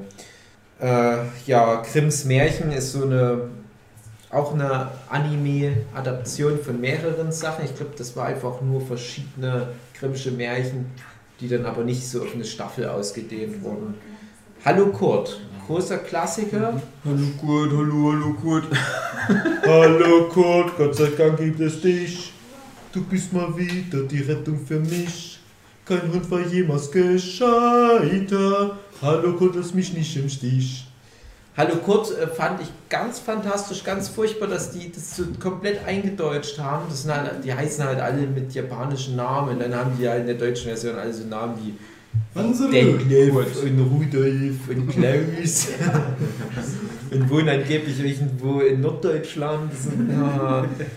Aber wenn, dann macht man es so. So macht man es doch richtig, oder? Naja, noch ja, so Bud Spencer, Terrence Ja, genau. Kneipenschlägerei reinschneiden. Ja, da geht es um das Mädchen Anna. Anna Backfisch hieß die, glaube ich. Äh, die hat ihre, ihren Vater verloren und die zieht sie ihren Onkel und ihre Mutter ist Designerin in Paris. Und ihr Hund ist auch noch gestorben. Also es ist all in wirklich beim Schicksal. Und dann findet die so einen ollen Straßenköder und den findet die am Anfang noch scheiße und das ist der lustige Kurt. Und das gebe ich der Serie. Der Kurt ist für mich bis heute eine zu der prägendsten Trickfilmfiguren aller Zeiten, weil es so eine tolle Figur ist. Und dann ist es natürlich ja Haustier in Anführungsstrichen, aber Kurt ist nicht so ein richtiger Hund. Also im Kanon der Serie schon, aber der ist wie so ein Comedic Relief, was nicht so richtig da reinpasst. Es gibt so ein paar Tiere in der sonst recht geerdeten Story, es ist halt so eine Coming-of-Age, Slice-of-Life-Story. Und da hast du aber so ein paar einzelne Tiere, die mehr wie so Looney Tunes-Regeln folgen. Mhm. Das ist ein interessantes Konzept. Und das war auch das erste Mal in meinem Leben, wo ich gemerkt habe, oh, du musst jetzt schon aufpassen, was du in der Grundschule so kommunizierst, was du alles guckst bei Hallo Kurt dachte ich so ein bisschen, das soll ich nicht mehr jedem erzählen. Und da habe ich so eine schöne Anekdote, wo ich dann schon gesagt habe, ich kann nicht, ich, ich, bin jetzt acht oder neun, ich kann nicht mehr erzählen, dass ich irgendwie so eine Serie über Mädchen und ihren Hund angucke. Und dann war dann mal so ein krasser Typ bei mir in der Klasse und irgendwie so über so ein paar Ecken hat sich dann jemand über Hallo Kurt lustig gemacht. Ich habe so ein ganz kleines bisschen Schutz also, äh, so ein bisschen Partei ergriffen für Hanukkah, aber nur so ganz kleinlaut. Und der andere Mensch, oder wie gesagt, so krasser Typ, dem du eher zugetraut hättest, dass er in seiner Freizeit Hunde häutet, und so gemeint, ich lasse nichts rankommen, hallo Gott, das ist klasse. Da dachte ich, aha, das sind wohl einige, die halt so ein paar Leichen im Keller haben, was Medienkonsum anbelangt. Mhm. So, habe ich auch im Laufe meines Lebens dann genügend dieser Anekdoten noch gesammelt, wo einmal irgendwie bei, bei, bei so einer Nazi-Sauf-Party dann jemand anfängt, dass er gerne Kingdom Hearts spielt oder sowas. Na, also ist, die Welt ist manchmal klein, was das anbelangt. Und hm, Hallo Kurt habe ich dann nochmal viele, viele, viele Jahre später auf DVD nachgeholt und wollte es mir das so angucken. Die fand das furchtbar, wir mussten es dann abbrechen. Mhm. Ich muss aber leider auch sagen, dass es extrem an Charme verloren hatte. Und natürlich hat es auch mein Sehverhalten eingeschränkt, dass ich immer so ein schlechtes Gewissen hatte. Mhm. Weil ich mhm. immer dachte, ach so, wenn du doch nur lang genug durchhältst mit dir, das wird noch besser, ich verspreche es dir. Aber ich wusste ehrlich gesagt gar nicht mehr, ob es noch besser wird. Aber es, äh, trotzdem, ich habe das als schöne Serie in Erinnerung, aber es hält sich halt nicht alles unangefochten im Laufe der Zeit. Dann noch ein Anime, Hikari, die kleinen Superstars, habe ich auf Tele 5 geguckt.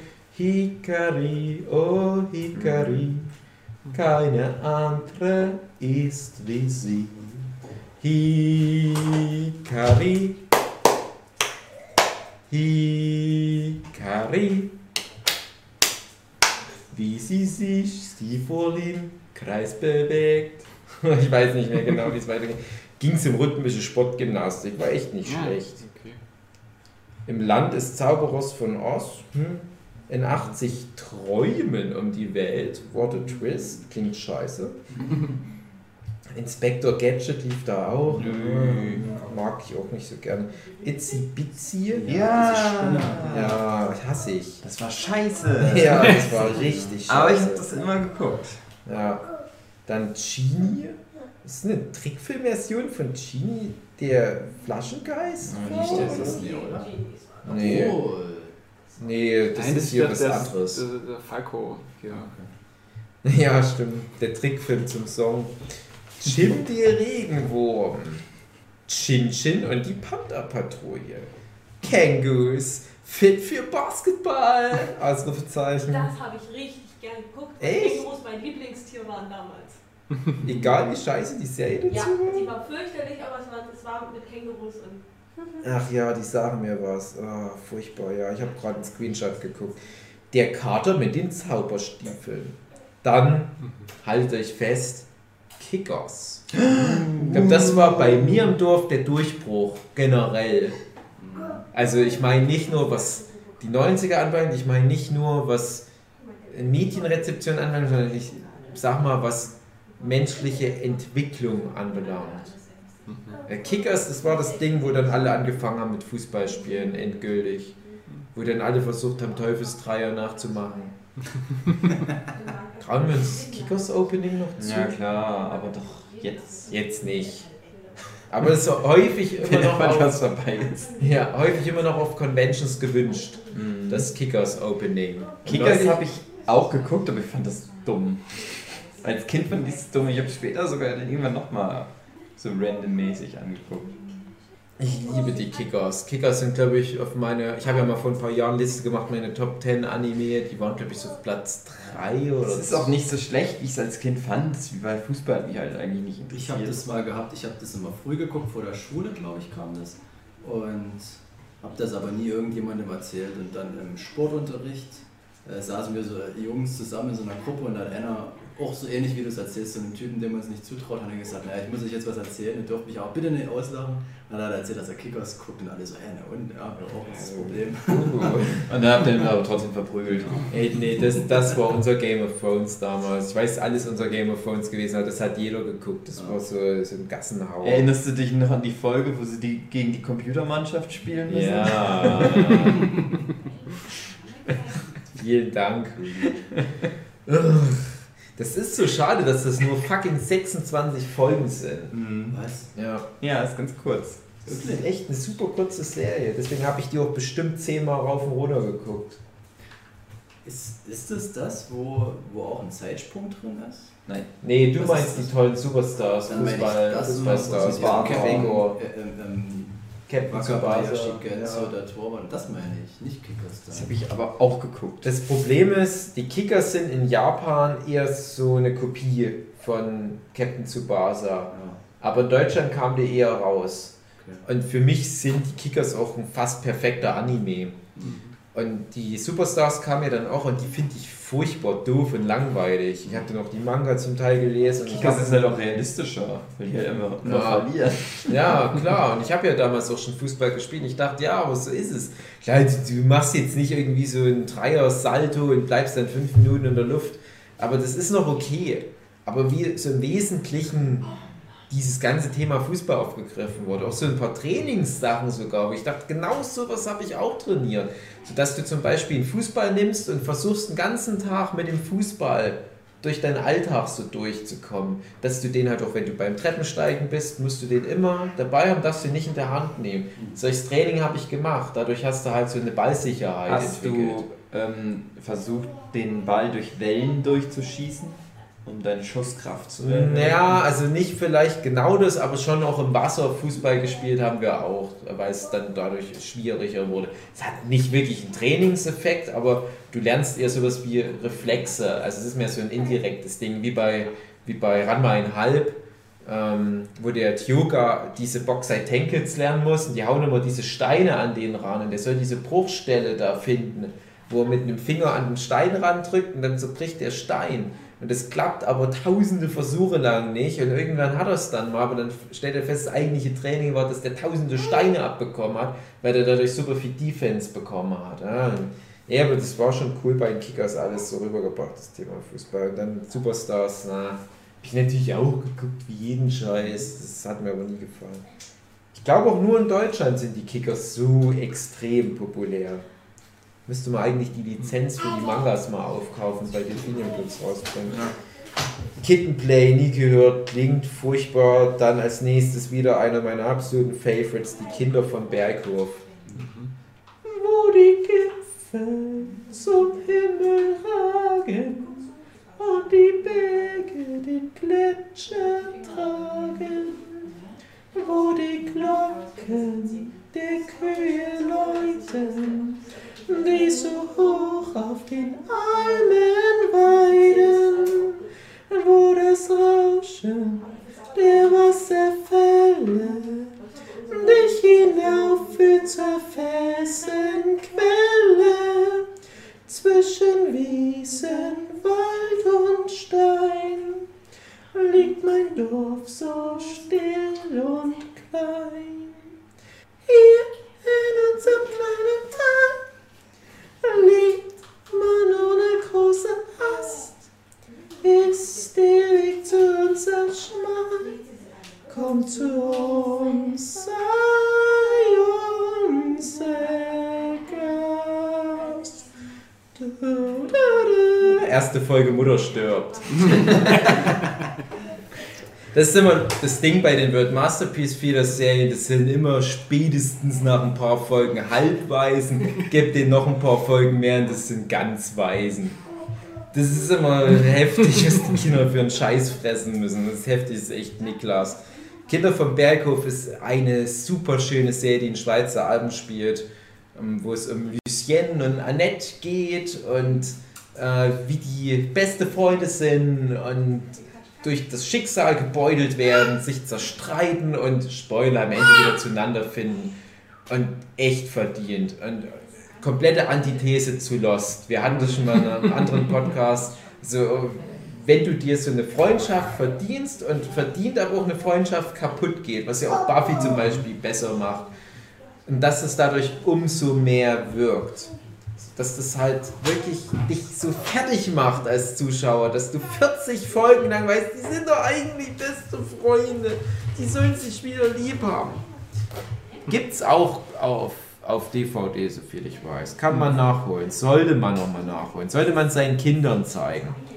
Das kleine hässliche Händlein, keine Ahnung. Es wird Masterpiece Theater. Die kleine Prinzessin Sarah sollte auch eins der populäreren sein. Mit diesem Mädchen, was glaube ich von so einem indischen Kolonialmensch da die Tochter ist, der reich ist, aber dann stirbt auf einer Expedition und dann mittellos zurückbleibt und in ein ähm, Waisenhaus gesteckt wird und statt einem reichen Mädchen, was so gerade noch auf einmal ein furchtbar bettelarmes Mädchen ist, was friert und keine Schuhe hat und hungrig ist.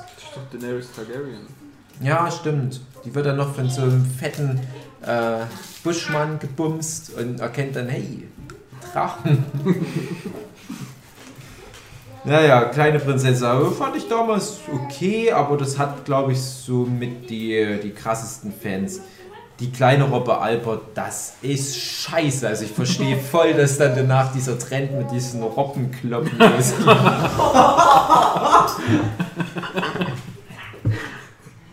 Einer der ganz großen Klassiker, Lady Oscar. Mhm. Nee, ich fange jetzt nicht an, jedes Opening zu sehen. Aber trotzdem, der Schluss des Openings, äh, trotzdem ist sie immer ladylike, denke ich mir, nachdem so oft gezählt wird, was die alles Gutes kann. Fechten, reiten, alles Maul hauen. Am Ende willst du immer noch ladylike. Dürfte so 2019 nicht mehr so machen, aber auch sehr harte Serie. Ich muss dann immer an die eine Szene denken, wo du denkst, oh, jetzt ist mal zwischendurch alles gut, alles hat sich zum Guten gewendet. Dann kommt so ein Typ, so ein Böse und schießt aus seiner Kutsche so ein Kind tot. da hat sich mal meine Mutti mit mir diese Trickfilme angeguckt, die ich immer gucke. Die dachte halt wirklich, das ist so hier Goofy und Pluto und dann Bang Kind. Headshot. Little Wizards, die kleinen Zauberer. Little Wizards ja. oh, sag das nicht zu laut, ich habe die nächste Idee für J.K. Rowlings nächstes Harry Potter Spin-off. Die Nipple Wizards. Nein, Little Wizards. Klingt furchtbar. Lucky Luke, ganz ehrlich, ist auch nicht meins. Dann einer meiner absoluten Lieblings-Anime, oder wie man das ausspricht, of all the times and space auf Deutsch die Macht des Zaubersteins. Wir kennen es natürlich als Nadja Secret Nadja. Nadja. Nadja. Blue Water ist der Stein. Jeder will ihn haben. Doch sie sagt nein. Finger weg von meinem Scheißstein. Nadja ist gut. Also so viel ich immer läster über Gurren Lagann, aber Studio Gainax, die machen schon alle fünf Jahre mal was Geiles. Und äh, das ist so ein, so ein Perfect Storm. Das ist, glaube ich, eine, ein Projekt, was Ghibli entwickelt hat, wo dann wieder so diese World Masterpiece Feeder Kompetenzen reinkommen. Die haben es aber outgesourced an Gainax, die man ja damals vor allem durch so Neon Genesis Evangelion kannte. Ich weiß gar nicht, ob die es damals schon hatten, Neon Genesis Evangelion, was jetzt eher kam. Und das ist im Prinzip eine Jules Verne-Geschichte. Es spielt auch so 1900, ich glaube genau 1900. Weltausstellung in Paris ist der Startschuss und dann kommt dann die Nautilus mit Captain Nemo und sowas mit rein. Und das wird so ein richtig krasses Science-Fiction-Ding. Und bis heute eine der besten Finalepisoden für eine Serie, nicht nur Anime, sondern generell aller Zeiten. Was da alles passiert also da muss jetzt erst noch so ein Game of Thrones oder was rankommen mit seinem Serienfinale. Das war schon richtig heftig. Und das Ding hat nur 39 Folgen. Ein paar davon sind die äh, infamous Insel-Hopping-Filler-Folgen, die viele scheiße finde ich aber echt nicht so schlimm finde. Ja, es ist halt wieder dieses Ding, mach doch mit der Story weiter und hampelt dann nicht auf dieser doofen Insel. Ja, stimmt schon. Also, Nehmt Pilze zu euch und habt Hallos. Also ja, ist halt Quatsch, klar, aber ich sag mal, das hat einige interessante Dojinshi zutage gefördert. Ja, das auf jeden Fall. ja, also, Und auch eine schöne Figur. Ja, ja. Also muss ich auch sagen, ähm, gibt es für mich keine Ausrede, warum man das nicht mhm. gucken mhm. sollte. Also es ist, glaube ich, ich habe es jetzt schon lange nicht mehr gesehen, vielleicht letzte Mal vor 15 Jahren oder so. Es gab dann nochmal in frühen 2000ern auf Tele 5 einen Anime-Blog, die ganz viel von diesen RTL 2 Sachen wiederholt hatten. Und da habe ich es nochmal angucken können, dachte mir, es hat sich wunderbar gehalten. Und ich behaupte auch, wenn ich es jetzt gucken würde, ein paar Sachen fände ich so ein bisschen fischig, so ein bisschen cringy, würde man heute sagen. Du hast doch so ein paar, na, so gegen Ende wird es ein bisschen pädophil, was so mhm. eine Sache anbelangt. Aber ey, komm, das ist eine andere Zeit. 1900. Ja, aber der Zeichenstil ist halt wunderbar. Ja, und ich finde halt diese ganze Mythologie, die die Serie aufwirft, mit, mit diesen Bibelanleihen, aber ich will nicht zu viel jetzt verraten, weil wenn ich jetzt sage, was so dieses zentrale Ding ist, was dann, ich sag, es ist schon relativ früh nach neun Folgen oder so, weiß ich, dann nehme ich schon zu viel vorweg. Mhm. Aber so was halt den Science-Fiction-Teil ausmacht, meine ich damit nur weil du ja am Anfang wirklich nicht so krass damit rechnest. Du hast halt äh, deinen Eiffelturm und so ein Zeppelin und so ein paar verrückte Erfindungen, weil halt einer deiner beiden Helden ein verrückter Erfinder ist, der halt allen möglichen Scheiß macht. Also es ist immer noch, ja, es ist immer noch so Steampunk-mäßig geerdet irgendwo, auch wenn es in der Luft teilweise stattfindet. Und dann kommt aber schon dieser Anime-Bullshit, aber halt nicht in diesem Gurren Lagann-Maß, sondern in dem Maß, wo ich sage, ja, das ist sehr gut, weil ich damit gut arbeiten kann. Und das verstehe ich, was da passiert. So ein bisschen Magie ist auch mit dabei. Äh, ist aber halt so eine, so eine schöne, sagen wir auch so Familiengeschichte und, und ein paar richtig tolle Figuren, denen du in erster Linie folgst. Und die funktionieren tatsächlich nach irdischen Regeln, das finde ich immer gut. Also es verwandelt sich auch niemals zwischendurch auf einmal irgendwie in, in Skelettsaurier oder so. Äh, ja, dann hat man, hatte ich vorhin, genau, hatte ich in einem anderen Teil des Gesprächs das Mädchen von der Farm mit Katholi, ab meiner äh, Platz 2, glaube ich, war das mal mein hm. Lieblingsanime. Platz 2 bis 4 irgendwo. Habe ich aber auch schon seit über 20 Jahren nicht mehr gesehen. Also es werden jetzt schon fast 30 Jahre bald. Also ich will jetzt nicht meine Hand dafür ins Feuer legen. Ich habe mir noch mal die erste Folge noch mal angeguckt vor ein paar Jahren. Und da muss ich sagen, doch, doch. Also mhm. das ist echt auch Ghibli-Niveau. Jetzt nicht so krass durchanimiert, aber die Atmosphäre, die da aufgebaut wird, das ist schon richtig krass für nur so eine Fernsehserie, sage ich jetzt mal. Hm, Mila Superstar hat man ja schon vor bequatscht. Klassiker habe ich nicht geguckt, als es rauskam, später nachgeholt. Hatten, hatten wir Mila. Hm? In dem Podcast oder im Vorgespräch? Das frage ich mich. Im Vorgespräch. Vorgespräch. Vorgespräch. Sag mal, könnt ihr euch noch an die Mila-Folge erinnern, wo die gegen die Roboter-Mannschaft kämpfen mussten? Na klar! Ja, genau, im Vorgespräch hatte ich halt gesagt, was mich halt so ärgert, Mila ist insgesamt eine gute Sport-Anime-Serie. nicht so gut wie die Kickers, aber echt, ich habe damals auch den Hype ja mitbekommen. Und das hat dazu geführt, dass bei mir, ich sag mal, mindestens die Hälfte der Mädchen in der Klasse angefangen hat, Volleyball zu spielen, aber Meine Schwester hat deswegen Volleyball angefangen. Ja, Bis also- heute. also tatsächlich aber auch, haben ja auch die Kickers das Fußballspielen, zumindest bei mir im Erzgebirge, nochmal forciert. Aber das war halt bei mir eine Serie, die ich angeguckt habe, weil die wirklich sehr praktisch genau dann anfing, wo ich von der Schule daheim war. Mhm. Da fing die gerade an mit Laufen und deswegen ja, war das immer so das Erste, was ich dann an- nach der Schule angeguckt habe. Jochen, Mhm. fandst du die Mila heiß? Ja. Ich glaube, da waren noch zwei, drei andere dabei, die. Noch besser. Midori oder wie die hieß. Die Rothaarige? Nee. Mila und mich an die Milo. anderen zu wenig Und erinnern. Die, waren, die, ja, die, das- die das- Olga oder wie die hieß, die Russin. Das Problem ist, ich mag ja sowieso eher die, die Nebencharaktere. hm.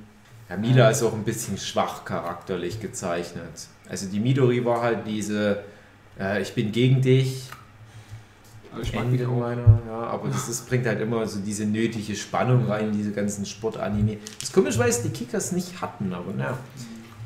Ne, Mila habe ich halt damals boykottiert. Ich habe vielleicht nur zwei Folgen mitbekommen, aber habe dann wirklich meinen Hut ziehen müssen, als ich es dann viel später nochmal nachgeholt habe und gesagt, ah, es ist schon wirklich sehr gut, so dafür, dass es halt auch so eine alte Serie ist. Mhm. Die Mila, der Mila Opening Song wird auch auf Conventions sehr Ja. oft gewünscht bei uns.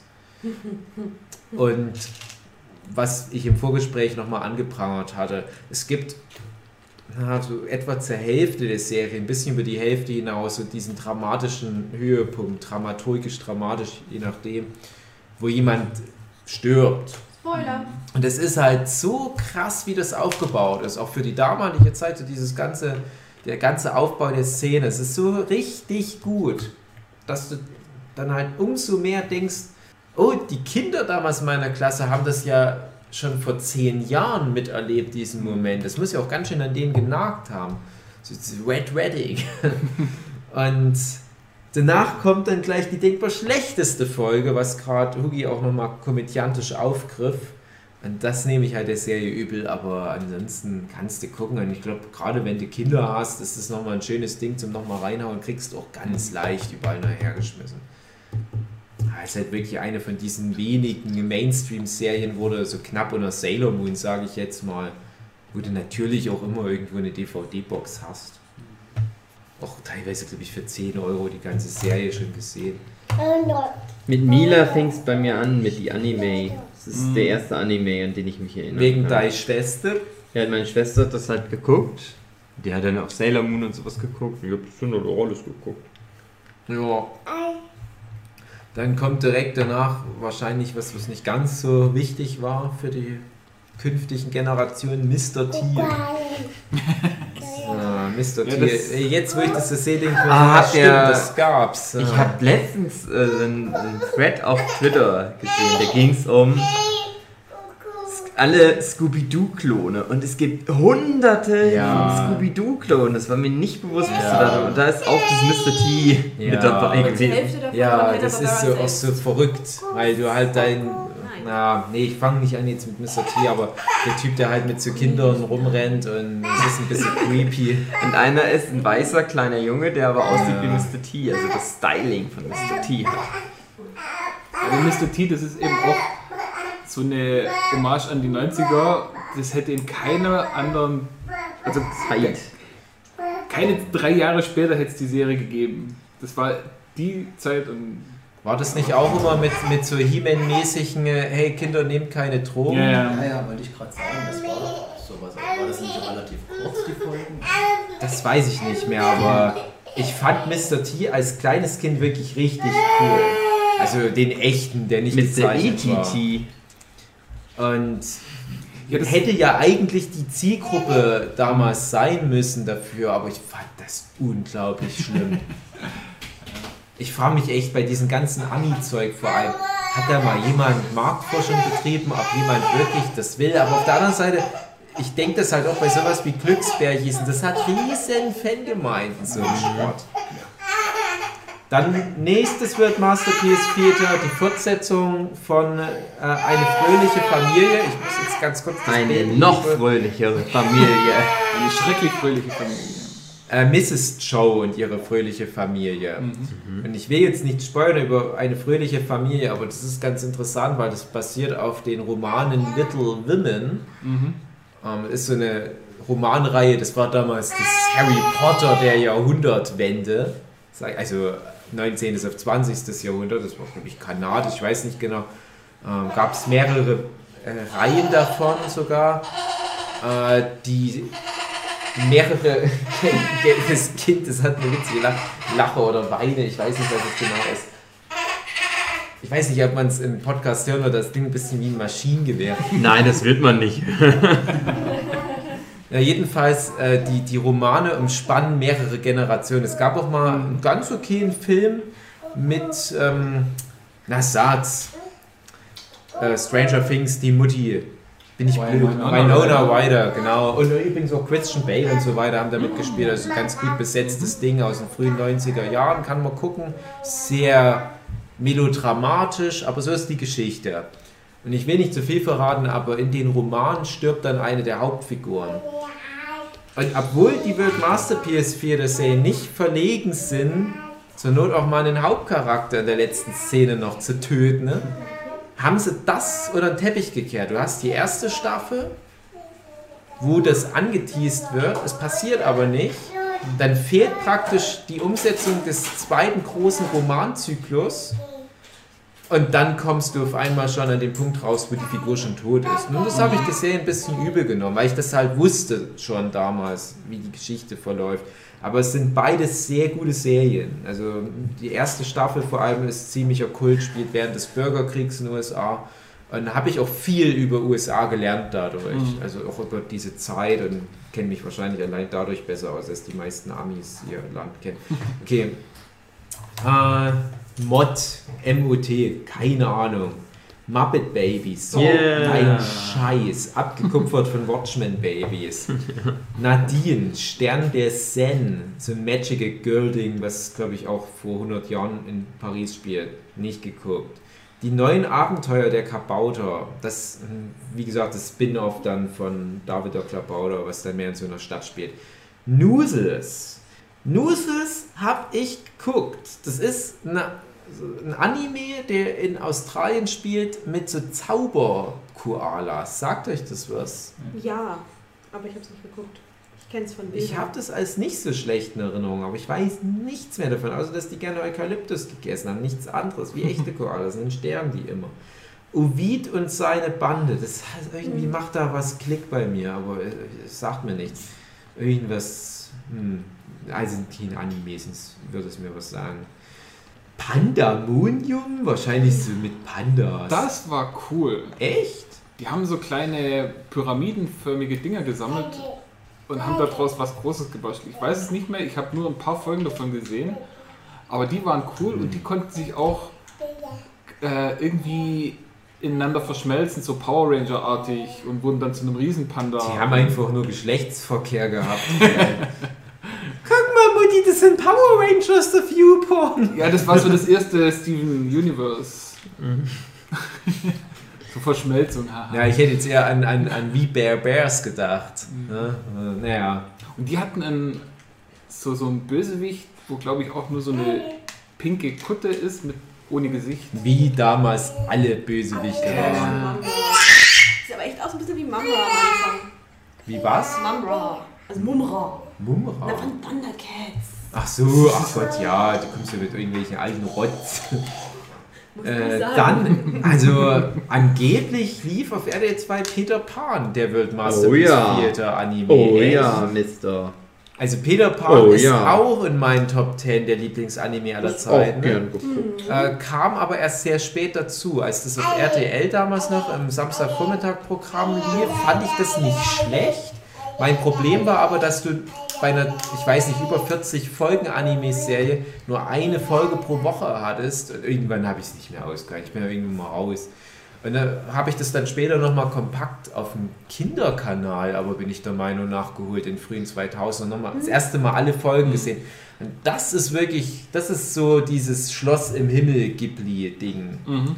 Also ich weiß nicht, ob es hier, also mindestens drei haben es gesehen in unserer Runde. Philipp Jochen, habt ihr mal reingeguckt irgendwie? Laputa? Ja. Ja. Nee, äh, Peter Pan, der, der Ja. World Masterpiece Peter Anime. das habe ich, das hab ich auch sehr gemocht. Ich hatte einen ganz tollen Kleinkind-Crush auf den Peter. Ja, Und fand die Tinkerbell halt viel besser als die Blöde von Disney. War für mich damals auch so das erste Mal, dass ich so eine überzeichnete Nase da bei so einem. Anime-Helden gesehen habe. Ja. Was ich mittlerweile ganz cool finde. Damals fand ich es immer komisch. Das hat mich auch, so was ich jetzt noch total geprägt. An, Ja. Das ist so was, was ich lange mit mir jetzt noch rumtrage. Auch so ein Beispiel, wie unendlich viel besser ich diese Peter Pan-Adaption finde im Verhältnis zu dem Disney-Film. Mhm. Und das ist halt auch ein geiler Story-Arc und ein kleiner Spoiler, du hast zwei große Story-Arcs und du hast wirklich so eine Conclusion für diesen ganzen Captain Hook-Kram, der so richtig geil episch ist. Ich sag nur Stichwort der, der Regenriese oder wie das Ding hieß. Das ist so geil, wo du dann einfach mal zur Hälfte der, der Serie spitzt sich alles so zu. Und es ist, auch, es ist auch so eine mythologische Welt, die die geschaffen haben, die halt nicht so ähm, na, Zauberer von Oz oder Alice im Wunderland mäßig so random ist, sondern wo es auch wie bei Game of Thrones gewisse Regeln gibt, verschiedene Gruppierungen, zum Beispiel der, der Stamm der Indianer von der Tiger Lily und so weiter. Und halt die Piraten, die halt aber alle auch genügend Screentime bekommen. Und, und dann kommt aber so dieser ganze mythologische Überbau, der sich halt auch durch diesen Nebelriesen oder Regenriesen dann nochmal so richtig krass manifestiert zur Hälfte der Staffel. Und dann hast du wie so einen Cut und dann beginnt eine neue Geschichte. Und das hatte ich halt als Kind nie gesehen. Und da war ich so richtig überrascht. Da dachte ich, hä, es gab da noch mal so viele Folgen, wo noch mal so viel Zeug passierte. Gibt es auch so eine schöne Folge, wo die mal auf einem, auf einem Seefest sitzen. Ne? Und dann ist so ein riesiges Seeungeheuer und die können sich nicht bewegen, weil das Seeungeheuer die sofort fressen würde. Das ist eins zu eins der Calm-Welt bei One Piece. Also richtig gutes Ding. Gibt es leider auch nicht auf DVD, so viel ich weiß. Es gab mal in den frühen 2000ern was so immer zwei Folgen auf einer DVD und dann hat dann ja aber jede DVD 30 Euro gekostet. Nee, nicht mit mir. Aber das ist auch so eine Serie, die muss unbedingt nochmal rauskommen, weil es eine ganz große Schweinerei wäre, aufgrund so der, der Tragkraft dieser Serie, was die halt noch an Power hat. Und die ist halt, finde ich, immer noch gut anguckbar. Und gerade für die Kids, die halt sagen, ja, ich will ja nicht hier fröhliche Familie angucken, wo die, die deutschen Einwanderer-Babys an Typhus sterben. Das ist nicht so meins. Aber das ist halt auch so dieses angenehme Maß an Over-the-Top-Anime-Zeugs, was äh, wird Masterpiece 4 das sonst gar nicht gemacht hat. Naja, richtig gut, richtig, richtig, richtig, richtig scheiße gut auf alle Fälle. Dann Popeye, pff, komm, am Arsch vorbei. Nochmal Popeye, dann Sohn und Popeye, Sohn und Kuh. Hm. Prinz ja, weiß nicht, ist, das, ist das ein Anime? Ich weiß nicht. Oder ist das Prinz Artus die Ritter der Schwafelrunde? Ist das eine Serie insgesamt oder sind das zwei verschiedene? Der Schwafelrunde sagt das mir ist so das hier. Achso, ja, ja, genau. Ja, das sagt mir nicht, was der Anime von Prin, Prinz Arthur war. Ich dachte, das war so ein Tele 5-Ding. Okay. Anscheinend haben die viel von Tele 5 nachgebracht. Dann der Robin Hood Anime, was wir schon hatten, mit der einprägenden Folge, die ganz ähnlich ist wie die von Peter Pan, von der ich gerade erzählt habe. Müssen wir gegen Roboter spielen? Ne, wo, sie, wo sie von so einem ähm, ähm, äh, Sandmonster, so eine Art Skorpionmonster, habe ich in Erinnerung, angegriffen werden, wo die dann ganz, so im Großen und Ganzen handeln die die Robin Hood Story ab, aber mit so schön Anime-Bullshit zwischendurch immer wieder reingeschmissen. Und dann gibt es mal eine Folge, wo Robin gegen diesen Sheriff von Nottingham kämpft und dann müssen die sich aber zusammentun, so wie Rick Grimes und Negan, so Hand in Hand gegen das komische Anime-Monster, was aus dem Treibsand rauskommt. Das ist aber, das, das, dafür liebe ich auch teilweise Anime, für so einen Schrott.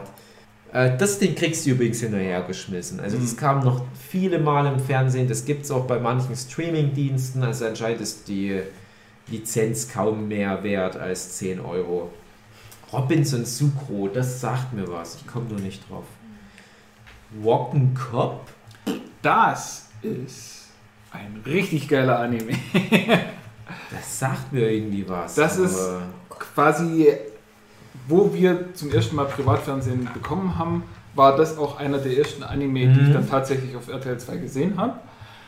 Geht darum, ein Typ aus den, auch das müssten dann 80er Jahren gewesen sein, fährt mit seiner Ente der Polizei davon, weil er irgendwie abhauen will und fliegt dort dann durch einen Zeittunnel und landet in Zukunft, 2030 mm. oder so irgendwie was. Und schließt sich dort dann der Polizei an. Und Aha. die haben dort dann, äh, also lässt seinen komischen Käfer umbauen, der dann ganz tolle Sachen Eine macht. Ente oder ein Käfer, Jochen, jetzt verstrick dich mal nicht hier. Das ist kein Avengers Endgame. Das, ich meine Käfer. Ah, okay, also auf jeden Fall ein VW-Käfer. Ja. Ähm, ja, und die haben irgendwie, also die Polizei fährt mit einem riesigen Gerät durch die Gegend, was dann ihr Polizeihauptquartier ist, aber eben sich bewegen kann. Und die haben so Spezialanzüge, die sie anziehen können, wo sie dann noch krasser sind. Und da ist vor allem in der deutschen Fassung, haben die dann auch alles so richtig auf 80er Jahre gemacht. 80er Jahre Musik, 80er Jahre Neon-Effekte, alles Mögliche. Und der Original-Anime, den ich nämlich dann auch habe, gekauft, ja, importiert, ähm, der ist in der original japanischen Fassung und da klingt alles noch so nach 70er Jahren und ganz furchtbar. Ähm, deswegen habe ich das dann auch aufgegeben, mir nochmal anzugucken. Und es gibt auf YouTube einen Deutschen, der die deutsche Fassung irgendwie remastert und nochmal bereitstellt. Aber das ganz kurz, das finde ich so krass, wie, wo wir bei dem Thema sind, dass es so noch diese Fangroups gibt, für die es mhm. halt so wichtig ist, dass die so eine Mühe in so ein Ding reinstecken, wo ich wie gesagt mal davon gehört habe, aber. Ja, weil es den einfach nirgendwo mehr gibt. Ja, eben, ja. Ein, also auf Japanisch heißt es Urashiman, weil das irgendwie auch noch der hat dann auch noch irgendwelche Superkräfte, weil er eben durch die Zeit gereist ist oder durch die Zeit reisen kann mhm. überhaupt, weil er so ein krasser Typ ist. Und dann gibt es natürlich noch den großen Bösen, oder die böse Vereinigung, die versucht, äh, sich den Orashiman zu schnappen und äh, deren Plan ist quasi, jede Folge ihn dazu zu bringen, zum Orashiman zu werden, weil sie sich da davon, was weiß ich, versprechen. Ich habe, wie gesagt, ähm, ich habe damals auch leider die Serie nie komplett angeguckt. Das war dann irgendwie, äh, war ein Staffelfinale und da ist er dann kurz davor auszurasten. Und dann hört die äh, Staffel aus und ich weiß dann noch nicht mal, ob die nächste Staffel überhaupt dann mm. noch gelaufen ist. Aber ich, ab da, oder bis dahin habe ich es dann nicht mehr weitergeguckt. Habe jetzt, wie gesagt, äh, die Staffelbox aus Japan importiert. Und aber weil das halt so eine furchtbare Musik ist und alles ganz schlimm, konnte ich das nicht weitergucken. Und jetzt hoffe ich eben, dass der Typi äh, das ja. nach und nach übersetzt. Jetzt hat er aber jetzt schon ein Jahr lang wieder nichts rausgebracht, deswegen wird das alles ganz schwierig. Aber das ist so eine, eine für mich in der Jugend auch prägende Serie, wo ich gemerkt habe, so, ja, so cool kann Anime sein. Ja, na klar. Also, wie gesagt, ich habe es bestimmt mal irgendwo gehört, aber es müsste dann genau in dieser Phase, wo ich halt raus war, gelaufen sein. Da gibt es übrigens auch eine äh, junge Dame mit blauen Haaren, wo für mich wahrscheinlich so ein bisschen der Trigger war, dass ja. junge blonde, äh, junge blauhaarige Damen. Ah ja, das, das müsste man alleine deswegen schon mal. Also ich finde, dafür hat es jetzt auch eine kulturelle Relevanz, dass es ja, vielleicht ja. sogar mit, mit äh, Gebührengeldern nochmal finanziert werden sollte, diese zweite Staffel oder was auch immer. Da sieht so aus wie so ein bisschen wie eine ein bisschen ältere Bulma am Anfang mhm. von Dragon Ball. Ah, cool. Ach man, das ist dann so schade, weil es ist ich weiß halt genau, wenn du jetzt so davon erzählst, das klingt ja auch alles cool, aber du wirst da nicht rankommen. Also wie gesagt, ich habe die, die, japanischen Staffelboxen, aber. Ja, Japanisch ist bei mir immer so ein bisschen äh, holprig. Das, kann man sich echt nicht anhören. Ja, klingt cool. Ja, also, das, da frage ich mich dann auch manchmal, ist das wirklich so teuer, das noch zu lizenzieren? Ich kenne ja mittlerweile ein paar Leute, weil ich ja auch mal für so einen Laden gearbeitet habe die sich mit Anime-Lizenzierung auskennen. Es ist nicht so teuer. Also man kann sowas auch privat machen und ich kenne Leute, die machen das privat tatsächlich. Und die bringen dann kleine, ich sag mal so tausend, tausender Auflagen oder so raus. Das Problem ist halt nur, du musst dich um alles kümmern. Du musst dich über um, halt Fan-Dub oder was auch immer du dann halt haben willst, kümmern. Das ist dann meistens auch nicht so gut, wie wenn das so ein richtiges äh, Synchronstudio sich drum kümmert, aber ich, ich kenne viele, die dann halt solche die Special Interest Sachen abgrasen, aber die machen das dann oft mit Sachen, die nie nach Deutschland gekommen sind. Da, da müssten sich doch ein paar Leute finden. Also Jochens wäre vielleicht, das ist vielleicht deine Bestimmung. Ja. Und gerade der Typ, der das macht, ähm, mit dem hatte ich dann auch tatsächlich auch Kontakt. Mhm. Und habe ihn dann gefragt, so, Herr, wie ist denn das? Ist da nicht irgendwie gerade RTL 2 oder wer auch immer der Rechteinhaber ist, äh, sind die da nicht dagegen, dass du dir das auf YouTube verbreitest? Und er hat dann quasi gemeint, so, hey ja, er hofft eigentlich, dass er da von irgendwoher mal eine Reaktion bekommt, weil ja. er hat die ganzen Leute angeschrieben und gesagt, so, ja, wie sieht es denn aus? Ihr habt doch die ja. Lizenz, können wir da nicht mal irgendwie eine DVD-Box mhm. rausbringen oder so? Ich würde es auch machen, mehr oder ja. weniger. Und hat dort von nie irgendjemand eine Antwort bekommen und sagte halt so, ja, jetzt sollen sie mich verklagen dann weiß ich wenigstens, wer das ist und wer an wen ich rankomme. Das, das ist aber ein ganz wichtiger Punkt. Ich habe das ja vorhin erzählt, dass ich damals in so, so einer Petitionsforumsgruppe war, mhm. wo wir halt ständig dann für, ja, letztendlich hat sich dann KSM-Anime zum Beispiel drum gekümmert, das rauszubringen, aber wo wir halt auch immer so in, im, im Groben gefischt haben, weil drüben, weil wir nicht wussten, wer ist gerade der Lizenzinhaber in Deutschland. Und ich kann schon mal so wie sagen, wenn das so lange her ist, hat RTL 2 da keine Rechte mehr dran. Die kaufen das meistens für eine Ausstrahlung oder vielleicht auch mal so für so einen drei Jahreszeitraum. Aber du kannst schon mal pauschal sagen, alles, was in den letzten Jahren nicht lief, die Lizenzen liegen brach. Also du musst dann nur wissen, wer mal ursprünglich sich darum gekümmert hat weil du ja dann zum Beispiel auch oft irgendwie durch, durch spezielle Rechte, die mit den Synchronstudio zusammenhängen oder so, ähm, musst du halt dann da manchmal nochmal gucken. Das ist total kompliziert und deswegen scheitern die meisten Sachen. Du hast für alles immer so eine Peer Group, die sagt, hey, ich gebe dir selbst hier für diesen furchtbaren Känguru-Scheiß noch ein bisschen Geld. Hm, aber wenn es zu wenig sind, die sich darum kümmern, dann mhm. verläuft es halt im Sand, das ist ganz klar. Aber da waren einige Sachen dabei, wo es hieß, nee, das ist so kompliziert. Wir, wir wissen grob, dass hier irgendwo was ist und hier ist noch irgendwas mit Rechten. Aber da jetzt, das lohnt sich nicht. Und trotzdem gibt es mittlerweile die Boxen auf DVD. Also es ist nicht unmöglich. Und das habe ich in den letzten Jahren immer häufiger gesehen. Den Markt gibt es und man muss auch sagen, selbst diese Top-Anime in Anführungsstrichen aus Japan, verkaufen sich in Deutschland in einem überschaubaren mhm. Rahmen, sodass es oft nicht so viel schlechter ist, einfach so eine alte RDL 2-Serie nochmal aufzuwärmen. Mhm. Naja, dann weiter geht's mit, äh, ich, ich finde es gerade nicht in meiner Liste, aber es muss äh, vom Alphabet her dann Rock'n'Roll Kids kommen. Mhm. Rock'n'Roll Kids war eine der allerersten Serien, die ich damals da geschaut habe. Äh, fand ich auch schön, spielt in äh, Tokio. Es ist so ein Junge, ein kleiner Junge, der ist der Bruder von einer älteren Schwester, die wiederum wie so eine Affäre oder, oder halt auch zumindest eine Liebelei anfängt mit einem äh, J-Pop-Sänger aus einer populären Band. Und der kleine Junge ist dann sozusagen die Figur, mit der du dann halt dieses Universum kennenlernst. Und der hat eine dicke Katze, die so eine Art Garfield ist. Und das, das hat sich bei mir sehr eingeprägt. So ein bisschen Slice of Life mehr und und das war, glaube ich, das erste Mal, dass ich so nackte Brüste in einem Trickfilm gesehen habe, aber ohne Nippel leider. Mhm. Der ist dann immer in so einem Okonomiyaki-Restaurant. Das hat sich bei mir noch so eingebrannt. Weil der Papa von irgendjemand ist dann dort der Koch. Ich weiß es nicht mehr genau. Aber es ist auch ein Klassiker. Hat auch noch relativ viele Fans. Bei Rock'n'Cop ist auch eine dicke Katze dabei. Ja. Ja, muss, muss eigentlich. Ah ja, ja, ja, na, das sagt mir halt doch was. Also Jochen zeigt mir gerade noch mal einen Screenshot. Das ist so Das ist auch noch das ist ganz grob. Das ja, der Typ links ist der Held. Ne? Ja. Und dann, dann sagt es mir was. Der, der sieht doch aus wie Vegeta. Ja. Ja. Okay. Aber ich bin mir nicht sicher, ob ich das jemals gesehen habe. Gesehen bestimmt nicht, aber na, man hat sich ja trotzdem irgendwie informiert, was gerade so alles kommt. Ähm, die äh, Gott, Root Dog, hm. SOS Kroko, hm. dann, na gut, müssen wir jetzt nicht allzu viel drüber reden, das Saber White und die Star Share. Das ist für mich so ein Tele 5 Ding, kam man anscheinend dann auch nochmal dort. Das, das, das ist so vielleicht mein, mein erstes, was ich damals so gesehen habe, wo wir Fernsehen hatten. Saber Rider.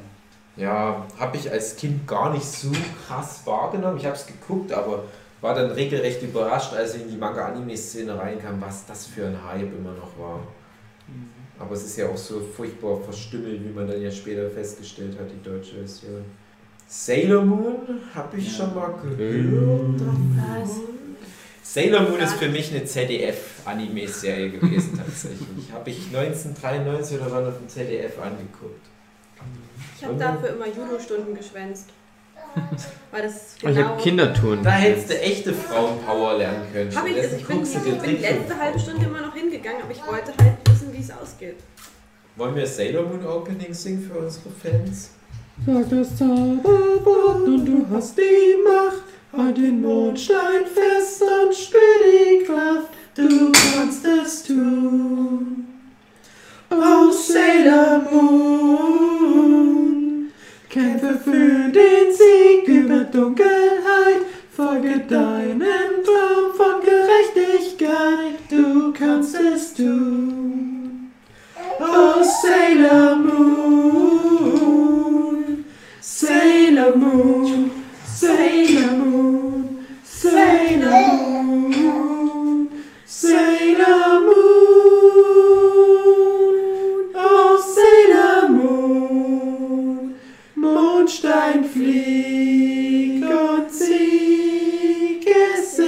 ist soweit, oh Sailor Moon,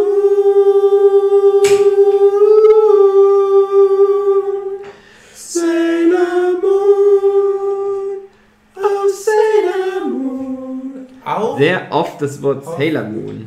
auch oft noch gewünscht, obwohl dann die späteren Staffeln ja so furchtbare 90s Techno-Lieder am Anfang hatten, wollen alle nur dieses Original CDF-Opening. Ja, das habe ich ja wirklich auf ZDF, wie gesagt, so, glaube ich, Samstag, Vormittagsprogramm kam dann immer eine Folge. Und ich habe mich auch geschämt, weil ich wusste, dass es für Mädchen ist, aber ich fand es geil. Und ich habe es dann bei RDL 2, dann die späteren Staffeln habe ich irgendwann mal einen Anschluss verloren, aber ich habe dann über die Jahre hinweg wahrscheinlich schon mal jede Folge gesehen. Ich glaube 201 Episoden. Mhm. Da hat, ich habe ja äh, die Freundin, die mich zu Buffy gebracht hat, die hat mich auch zu Sailor Moon so ein bisschen gebracht. Das ist nicht so ganz hängen geblieben wie Buffy. Ja, es Aber- ist halt auch wirklich, ja. Hm. Aber da gab es eben auch eine Sailor Merkur. Hm. Kannst du nichts machen, Ja. da bist du dann durch. Ich fand halt den, den ersten großen Story-Arc, fand ich halt auch interessant, weil da halt auch schon zu dieser Trope, Bösewicht wird dann ein guter und so weiter, das, das fand ich sehr interessant, weil ich damals auch nicht damit gerechnet hatte. Jetzt ist es halt so Common Sense, dass du das so strukturierst. Dann habe ich aber gemerkt, dass sich Sailor Moon nur immer wieder selber kopiert und immer wieder hast du dann so deinen neuen Bösewicht und der schickt dir dann erstmal so fünf Monster für League auf den Hals und das sind dann nur irgendwelche Leute von der Straße und die treffen die zufällig das ist dann der Maurer, das ist der Bäcker, das ist der Typ, der halt irgendwie Askese unter einem Wasserfall macht und so weiter. Und die werden dann immer mit irgendwas von diesem Bösewicht konfrontiert und immer zufällig sind es die Leute, die die gerade getroffen haben. Und dann verwandeln die sich aufgrund ihrer speziellen Eigenschaften in das Pizzabäcker-Monster, wie so ein dummer Power Rangers-Monster für wie Gegner. Und dann werden die halt fertig gemacht, dann kommen drei Minuten Stock-Animation und es ist immer die gleiche Kacke. Aber so diese Mythologie und die Rahmenhandlung ist schon okay. Ja, warum nicht? Ich finde es halt trotzdem ein bisschen komisch, dass das halt so ein Female Empowerment Symbol ist, die Sailor Moon, weil es ist schon, also Bunny Zucchini, Zatschini spricht man es aus, ist schon sehr, sehr dumm. Ja, also, sehr, sehr, sehr dumm. Wenn alles das, was die stark macht, neben ihrem Mut und ihrer Freundlichkeit, ist Zauberei. Und ich weiß auch immer noch bis heute nicht, wo die fett ist, weil die immer gesagt hat, sie ist so Ja. fett. Ich habe das nicht verstanden. Ja. Und es hat bestimmt viele Mädchen echt kaputt gemacht. Mhm. Also vielleicht. Ich bin immer noch nicht so dünn wie Sailor Moon und die ist ja schon klatschend fett. sagt sie. Und die Sailor Moon weiß, mit was die redet. Naja, Sailor Moon, hm, ja. Ich kann das ganz schlecht einschätzen, ob sich das heute noch so halten würde. Es gibt ja dieses Sailor Moon Crystal, oder wie das heißt. Das äh, so in einer Cross-Kampagne mit Crystal Head Wodka, glaube ich jetzt. Vielleicht auch mit ein bisschen Crystal Meth dabei. Crystal Meth, ja, vielleicht. Ich habe die ersten Folgen geguckt Sonst haben mir die Augen geblutet, weil die Animation ist unterirdisch. Es soll aber dann besser geworden sein, habe ich gehört. Aber ich habe dem nicht vertraut und es nicht weitergeguckt. Das war die, ist die Neuauflage von Sailor Moon. Ja, Ja, das ist ganz das ist sozusagen Dragon Ball Kai. Ja. Als ist das praktisch- rauskam, haben sie Flash, das ja also nicht, nicht mal Flash-Animation, so ein Gefühl. Wirklich, ja, da, richtig schlecht. das, also das kann man sich gar nicht vorstellen, wie sie, was, warum sie so eine IP sowas, warum, Ja. wie der Gedankengang dahinter ist, außer Mann, nee, Mann, nee, Mann, nee. Es ist komisch. Es ist komisch, weil ich habe ganz viele extrem krasse Sailor Moon Fans in meinem Bekanntenkreis, also gerade auch von diesen ganzen professionellen Manga-Zeichnerinnen. Was ja klar ist, es ist ja deren Dragon Ball. Nicht, weil es Frauen sind, aber ja, ihr wisst, was ich meine. Und die waren alle, glaube ich, ganz enttäuscht von Sailor Moon Crystal. Mhm. Alle, die ich kenne, waren davon enttäuscht. also, wenn die Neuauflage quasi schlechter ist als das Original, dann, äh, Achso. Ja, dann ist echt schwierig. ja. Ne, ich mag aber auch so diesen 80er Jahre Ja. Charme von den Animationen. Bis- Ich denke dann halt immer, ja, die neuere Generation kann vielleicht dann wirklich nicht mehr so ran. Und, na, Ja, und 16 zu 9 ist dann auch schön. ja, aber, klar. Puh, das war echt anstrengend. Dann als nächstes kommt tatsächlich mein Lieblingsanime, äh, Amino of all time. Hugi weiß es. Mhm. Äh, das mit dem Schiff und dem Jungen. Und Genau, so. die Junge und Junge die mit Schiff. Die Junge und die Schiff. Die Junge und die Schiff. Ja, die Schatzinsel. Ja, sag ich doch. Von Oh, 1978. Großartig. Habe ich auch gesehen. Davon hatte ich Albträume. Das müsste dann aber auch so langsam, findest du dann, Philipp, Also äh, ich kenne es, aber ich habe es mir Wie nicht. das aussah, wie das gezeichnet hat, wie das animiert Ja. das schwarze Abzeichen, was er ganz am Anfang kriegt, immer Ja. noch Ich Trauma. kann mich an das Opening Ich war erinnern. viel zu klein, als ich das geguckt habe. Was waren die Matrosen? Gott und drum, Gott und drum, müssen danach suchen, fragt sie nicht warum. So, wir kannten jetzt, wir können nicht alle Openings singen, aber eins der schönsten Openings aller Zeiten. Und das, da ist dann immer meine Mutti ins Zimmer gekommen, wenn das lief und hat sich das angehört. Und Mach die Scheiße aus oder es klatscht. Ich hatte dann wirklich fast ein bisschen Tränchen im Auge. Und wo ich das dann mal nach vielen, vielen Jahren, habe ich mir dann mal für einen Apple und ein Ei die Komplettbox geholt. Die gab es für lächerliche 10 Euro zu weihen. Und da habe ich das dann mal wieder nach all den Jahren reingehauen und dann wurde meine Mutti so ganz nostalgisch. und es ist wirklich wunderschönes Opening. Alleine das sollte man sich dann mal angucken, aber die ganze Serie, sage ich immer, ist Pflicht für jeden Mensch, der behauptet, ein Mensch zu sein. Wenn man das verpasst hat. Und ich glaube, gerade für dich, Philipp, das ist halt echt. Das ist, also kannst du auch so Scheiß wie Game of Thrones, kannst du da abfingern. Schatzinsel. Und hat auch einen echt krassen Bodycount für gerade mal 26 Folgen. Das war dann so die, die erste Trickfilmserie, wo ich dachte, oh krass, Alter, also was geht denn jetzt ab? Das ist doch nicht wahr. Oh nein, echt? Was macht denn ihr mit den Figuren? Das ist ja übel. Die legendäre Folge äh, Gemetzel auf der Hispaniola gegen Ende, die äh, hält, was sie verspricht, sage ich jetzt mal. Und ich glaube nicht, dass da mal bei RTL 2 da mal jemand drüber geguckt hat. Also erst recht nicht die Leute, die gesagt haben, ja, lass uns mal so einen Hund, so, so, so, so einen ja, Stoffpuppenhund, unser Programm moderieren, dann packen wir da noch ein bisschen Shoothauen drum und ja, irgendwas mit Basketball spielenden Kängurus. Ja, zwischendurch noch Schatzinsel, halt ist bestimmt ganz lustig. Mhm. Und wie Sabine schon sagt, gleich die erste Folge, der schwarze Fleck. Das also, hat mich total das traumatisiert ist bis heftig. heute. Das ist heftig. Ich habe davon nicht viel gesehen, weil ich noch sehr klein war, so Mhm. halt wirklich sechs, sieben vielleicht, wenn überhaupt. Und bis heute ist es in meinem Kopf eingebrannt. Also das Ja. war schon, das war Grab. Also dann optisch wahrscheinlich sehr eindrucksvoll Ja. Gibt es gerade 18 Euro. 18 Euro ist ein guter Preis, ja. Ich habe die allererste Version, als das auf DVD rauskam, habe ich glaube ich vier, fünf Mal gekauft, weil es so preiswert war und habe die alle verschenkt und habe nur noch von der zweiten Auflage mir dann selber was kaufen können. Die ist sehr abgespeckt, das ist glaube ich auch die Version, die ich dann mal Movie ausgeliehen habe.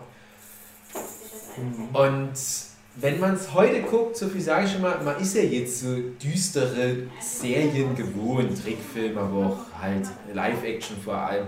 Da wird man jetzt wahrscheinlich sagen, ja, was, was meinen denn da die Sabine und der Dave? Das ist doch hm, so what? Aber gucken. also, das ist jetzt keine Attack on Titan. Aber fucking Attack on Titan ist auch nicht von 78 und das lief auch nicht im Kinderprogramm von RTL 2. Ja? Und im Gegensatz zu Attack on Titan lernst du halt auch die Figuren richtig kennen und die haben Charakter und, Und selbst die Böse sind nachvollziehbar. Die Geschichte ist sehr gut. Es gibt eine. Dieser ganze Long John Silver Plot, der da noch mitläuft. Und es ist auch eine von, glaube ich, nur zwei Fernsehserien, wo ich am Ende Tränchen in den Augen hatte. Es gibt also eine ganz, ganz furchtbar traurige letzte Folge, die wirklich so 20 Minuten immer wieder Tearjerker. Und da gibt es eine Figur, äh, die heißt Quay. So die rechte Hand vom Pirat Long John Silver, der Spoiler, der Antagonist der Serie ist. Die Aber Schatzinsel die Schatzinsel kennt ja jeder so von der Grundstruktur und das ist die Geschichte. Eine der wenigen Ausnahmen, wo ich jetzt mal sage, ne, das ist so viel besser als der Disney-Film, weil der Disney-Trickfilm ist wirklich gut, aber der ist ganz anders. Danke. Der Schatzplanet. Das ist okay, der Schatzplanet, Ja. ja, ja. Äh, Underrated. also ohne Ende. die, die kommen sich nicht ins Gehege, als hätte da Disney gesagt, ja, es gibt da diesen fantastischen Anime, lass uns nicht einfach die Schatzinsel nacherzählen, sondern wir müssen was anderes machen, damit man uns dann nicht mehr vergleichen muss. Und der Anime erzählt wirklich den Roman. Ich habe den Roman dann danach auch tatsächlich gelesen und ist okay, es ist halt nicht animiert, aber man kann das machen. Sehr kurzes Buch, ich habe das auch. Ja. Ja, schnell. Das habe ich wegen dem schwarzen Fleck gelesen, weil ich wissen wollte, ob das wirklich so traurig ist. Und natürlich muss dann ja der Anime ein bisschen mehr machen. Da kommt dann zum Beispiel das, das kleine äh, Leoparden-Kitten Bangbo mit rein, was halt so das Maskottchen-Ding ist und so ein paar andere Figuren. Ich bin mir nicht mehr sicher. Ich glaube, die Figur Quay war auch original für den Anime konzipiert. Da bin ich mir gerade nicht mehr sicher. Ich will nichts Falsches erzählen. Aber der Quay ist für mich so die Blaupause für den coolen, stillen Anime-Typ, der irgendwie geläutert werden muss. Der Vegeta, der, ähm, wen gibt es noch, so, so Piccolo im Prinzip auch. Oder halt auch bei sowas wie Buffy dann. Ne, es gibt halt so viele Figuren, die da reinpassen. Und der Cray, wie gesagt, das ist 78, der hat es für mich sozusagen etabliert, diese Art Figur. Und es ist unglaublich, wie cool der Typ einfach mal ist. Der sagt kaum ein Wort. Und jede Bewegung und alles, was er macht und sagt, das wirkt so wie auf den Punkt. Also es ist schwer zu erklären, aber da, das hat bei mir ganz viel ausgewirkt. Ich wollte dann halt auch solche Figuren schaffen. Und dann hast du halt auf der anderen Seite so einen Long John Silver, der halt äh, so ein furchtbar charismatischer, empathischer Typ ist, dass du den einfach nicht böse sein kannst für das, was er da Böses macht in der Serie. Äh, Disney hätte da so einen, so einen säbelrasselnden Pirat draus gemacht. Und bei dem hast du halt das Gefühl, das ist so ganz tragisch, was mit dem los ist. Aber Haben der ist sie auch zu aber dem nicht. bestimmt. Genau, haben sie Ha, aber haben sie nicht. aber nicht. Disney hat da keinen säbelrasselnden. Nein, nee, Das nee, nee, ich meine nicht sympathischsten den. Schatzplanet. Ich meine nicht den Schatzplanet. Ich meine halt nur so, wie, wie Disney-Bösewichte zu der damaligen Zeit funktionieren. So, so ein Scar, das war so die Zeit, wo ich halt den König der Löwen auch das erste Mal gesehen habe, was ich ja auch oft genug schon erzählt habe. Wo ich denke, ah, na, ne, das ist doch, ihr wollt mir doch nicht erzählen, dass es da noch irgendwo Potenzial für eine moralische Läuterung gäbe oder was auch immer. Der John Silver ist so eine Figur, wo du denkst, ist der wirklich böse? Kann, kann man nicht mit dem einfach mal quatschen oder wie, wie ist denn das? Hm, So ein bisschen übrigens hatte ich auch, auch die Vibes, das ist jetzt ein anderes Thema, aber bei, bei Battle Angel Alita, jetzt bei dem Baron, der, wo ich dann auch mal manchmal dachte, na, könnte das so eine Art Long John Silver Figur jetzt werden, aber wahrscheinlich dann eher nicht. Das hat dann aber auch Battle Angel Alita relativ schnell klar gemacht. Ähm, ja, guckt es euch an, also keine Ausrede gibt es nicht. Muss man halt ge- gesehen haben. Egal, ob es alter Scheiß ist. Wenn keine Mechas vorkommen. Ah, ich will nicht zu viel verraten. Mir fehlt noch eine Serie, ich bin gespannt, ob die noch kommt, wenn du vorliest. Ja, also wir sind jetzt bei dann, S. ja, aber es kommt nicht mehr allzu Zu viel. viele. Wollen wir mal kurz Ja. eine Pause machen und einen Zweiteiler von dem ganzen Bums Auf alle machen? Fälle. Also das ist das Wir haben nämlich schon über anderthalb Stunden Ja. und du kannst dir merken, wo du warst. Ist ja ein schöner Abschluss mit Ja, deiner Lieblingsserie der Welt. Ja. Hör mal Ja. auf. Dann hast du doch nie wieder einen zweiten Teil. Nein. Gut, dann meine sehr verehrten Zuhörenden, schönen Tag noch. Bis nächste Woche, dann geht's weiter mit Dave lest die Liste vor und ab und zu schwelgen wir dann in Erinnerung, wenn wir mal was davon gesehen haben. Wir haben gar nichts zu Doremi gesagt. Hast du was zu Doremi zu Ich gesagt, ach ja, dann Ach, war ja, da nee, Minderjährige Kinder werden blutig im Rosenwald gestochen. Doremi. ja, dann machen wir halt noch Doremi, klar. Nächstes Mal. So, damit, Doremi, damit Gott sei fangen wir Dank nächstes gibt Bis nächste Woche. bis dann. Ciao. Tschüss.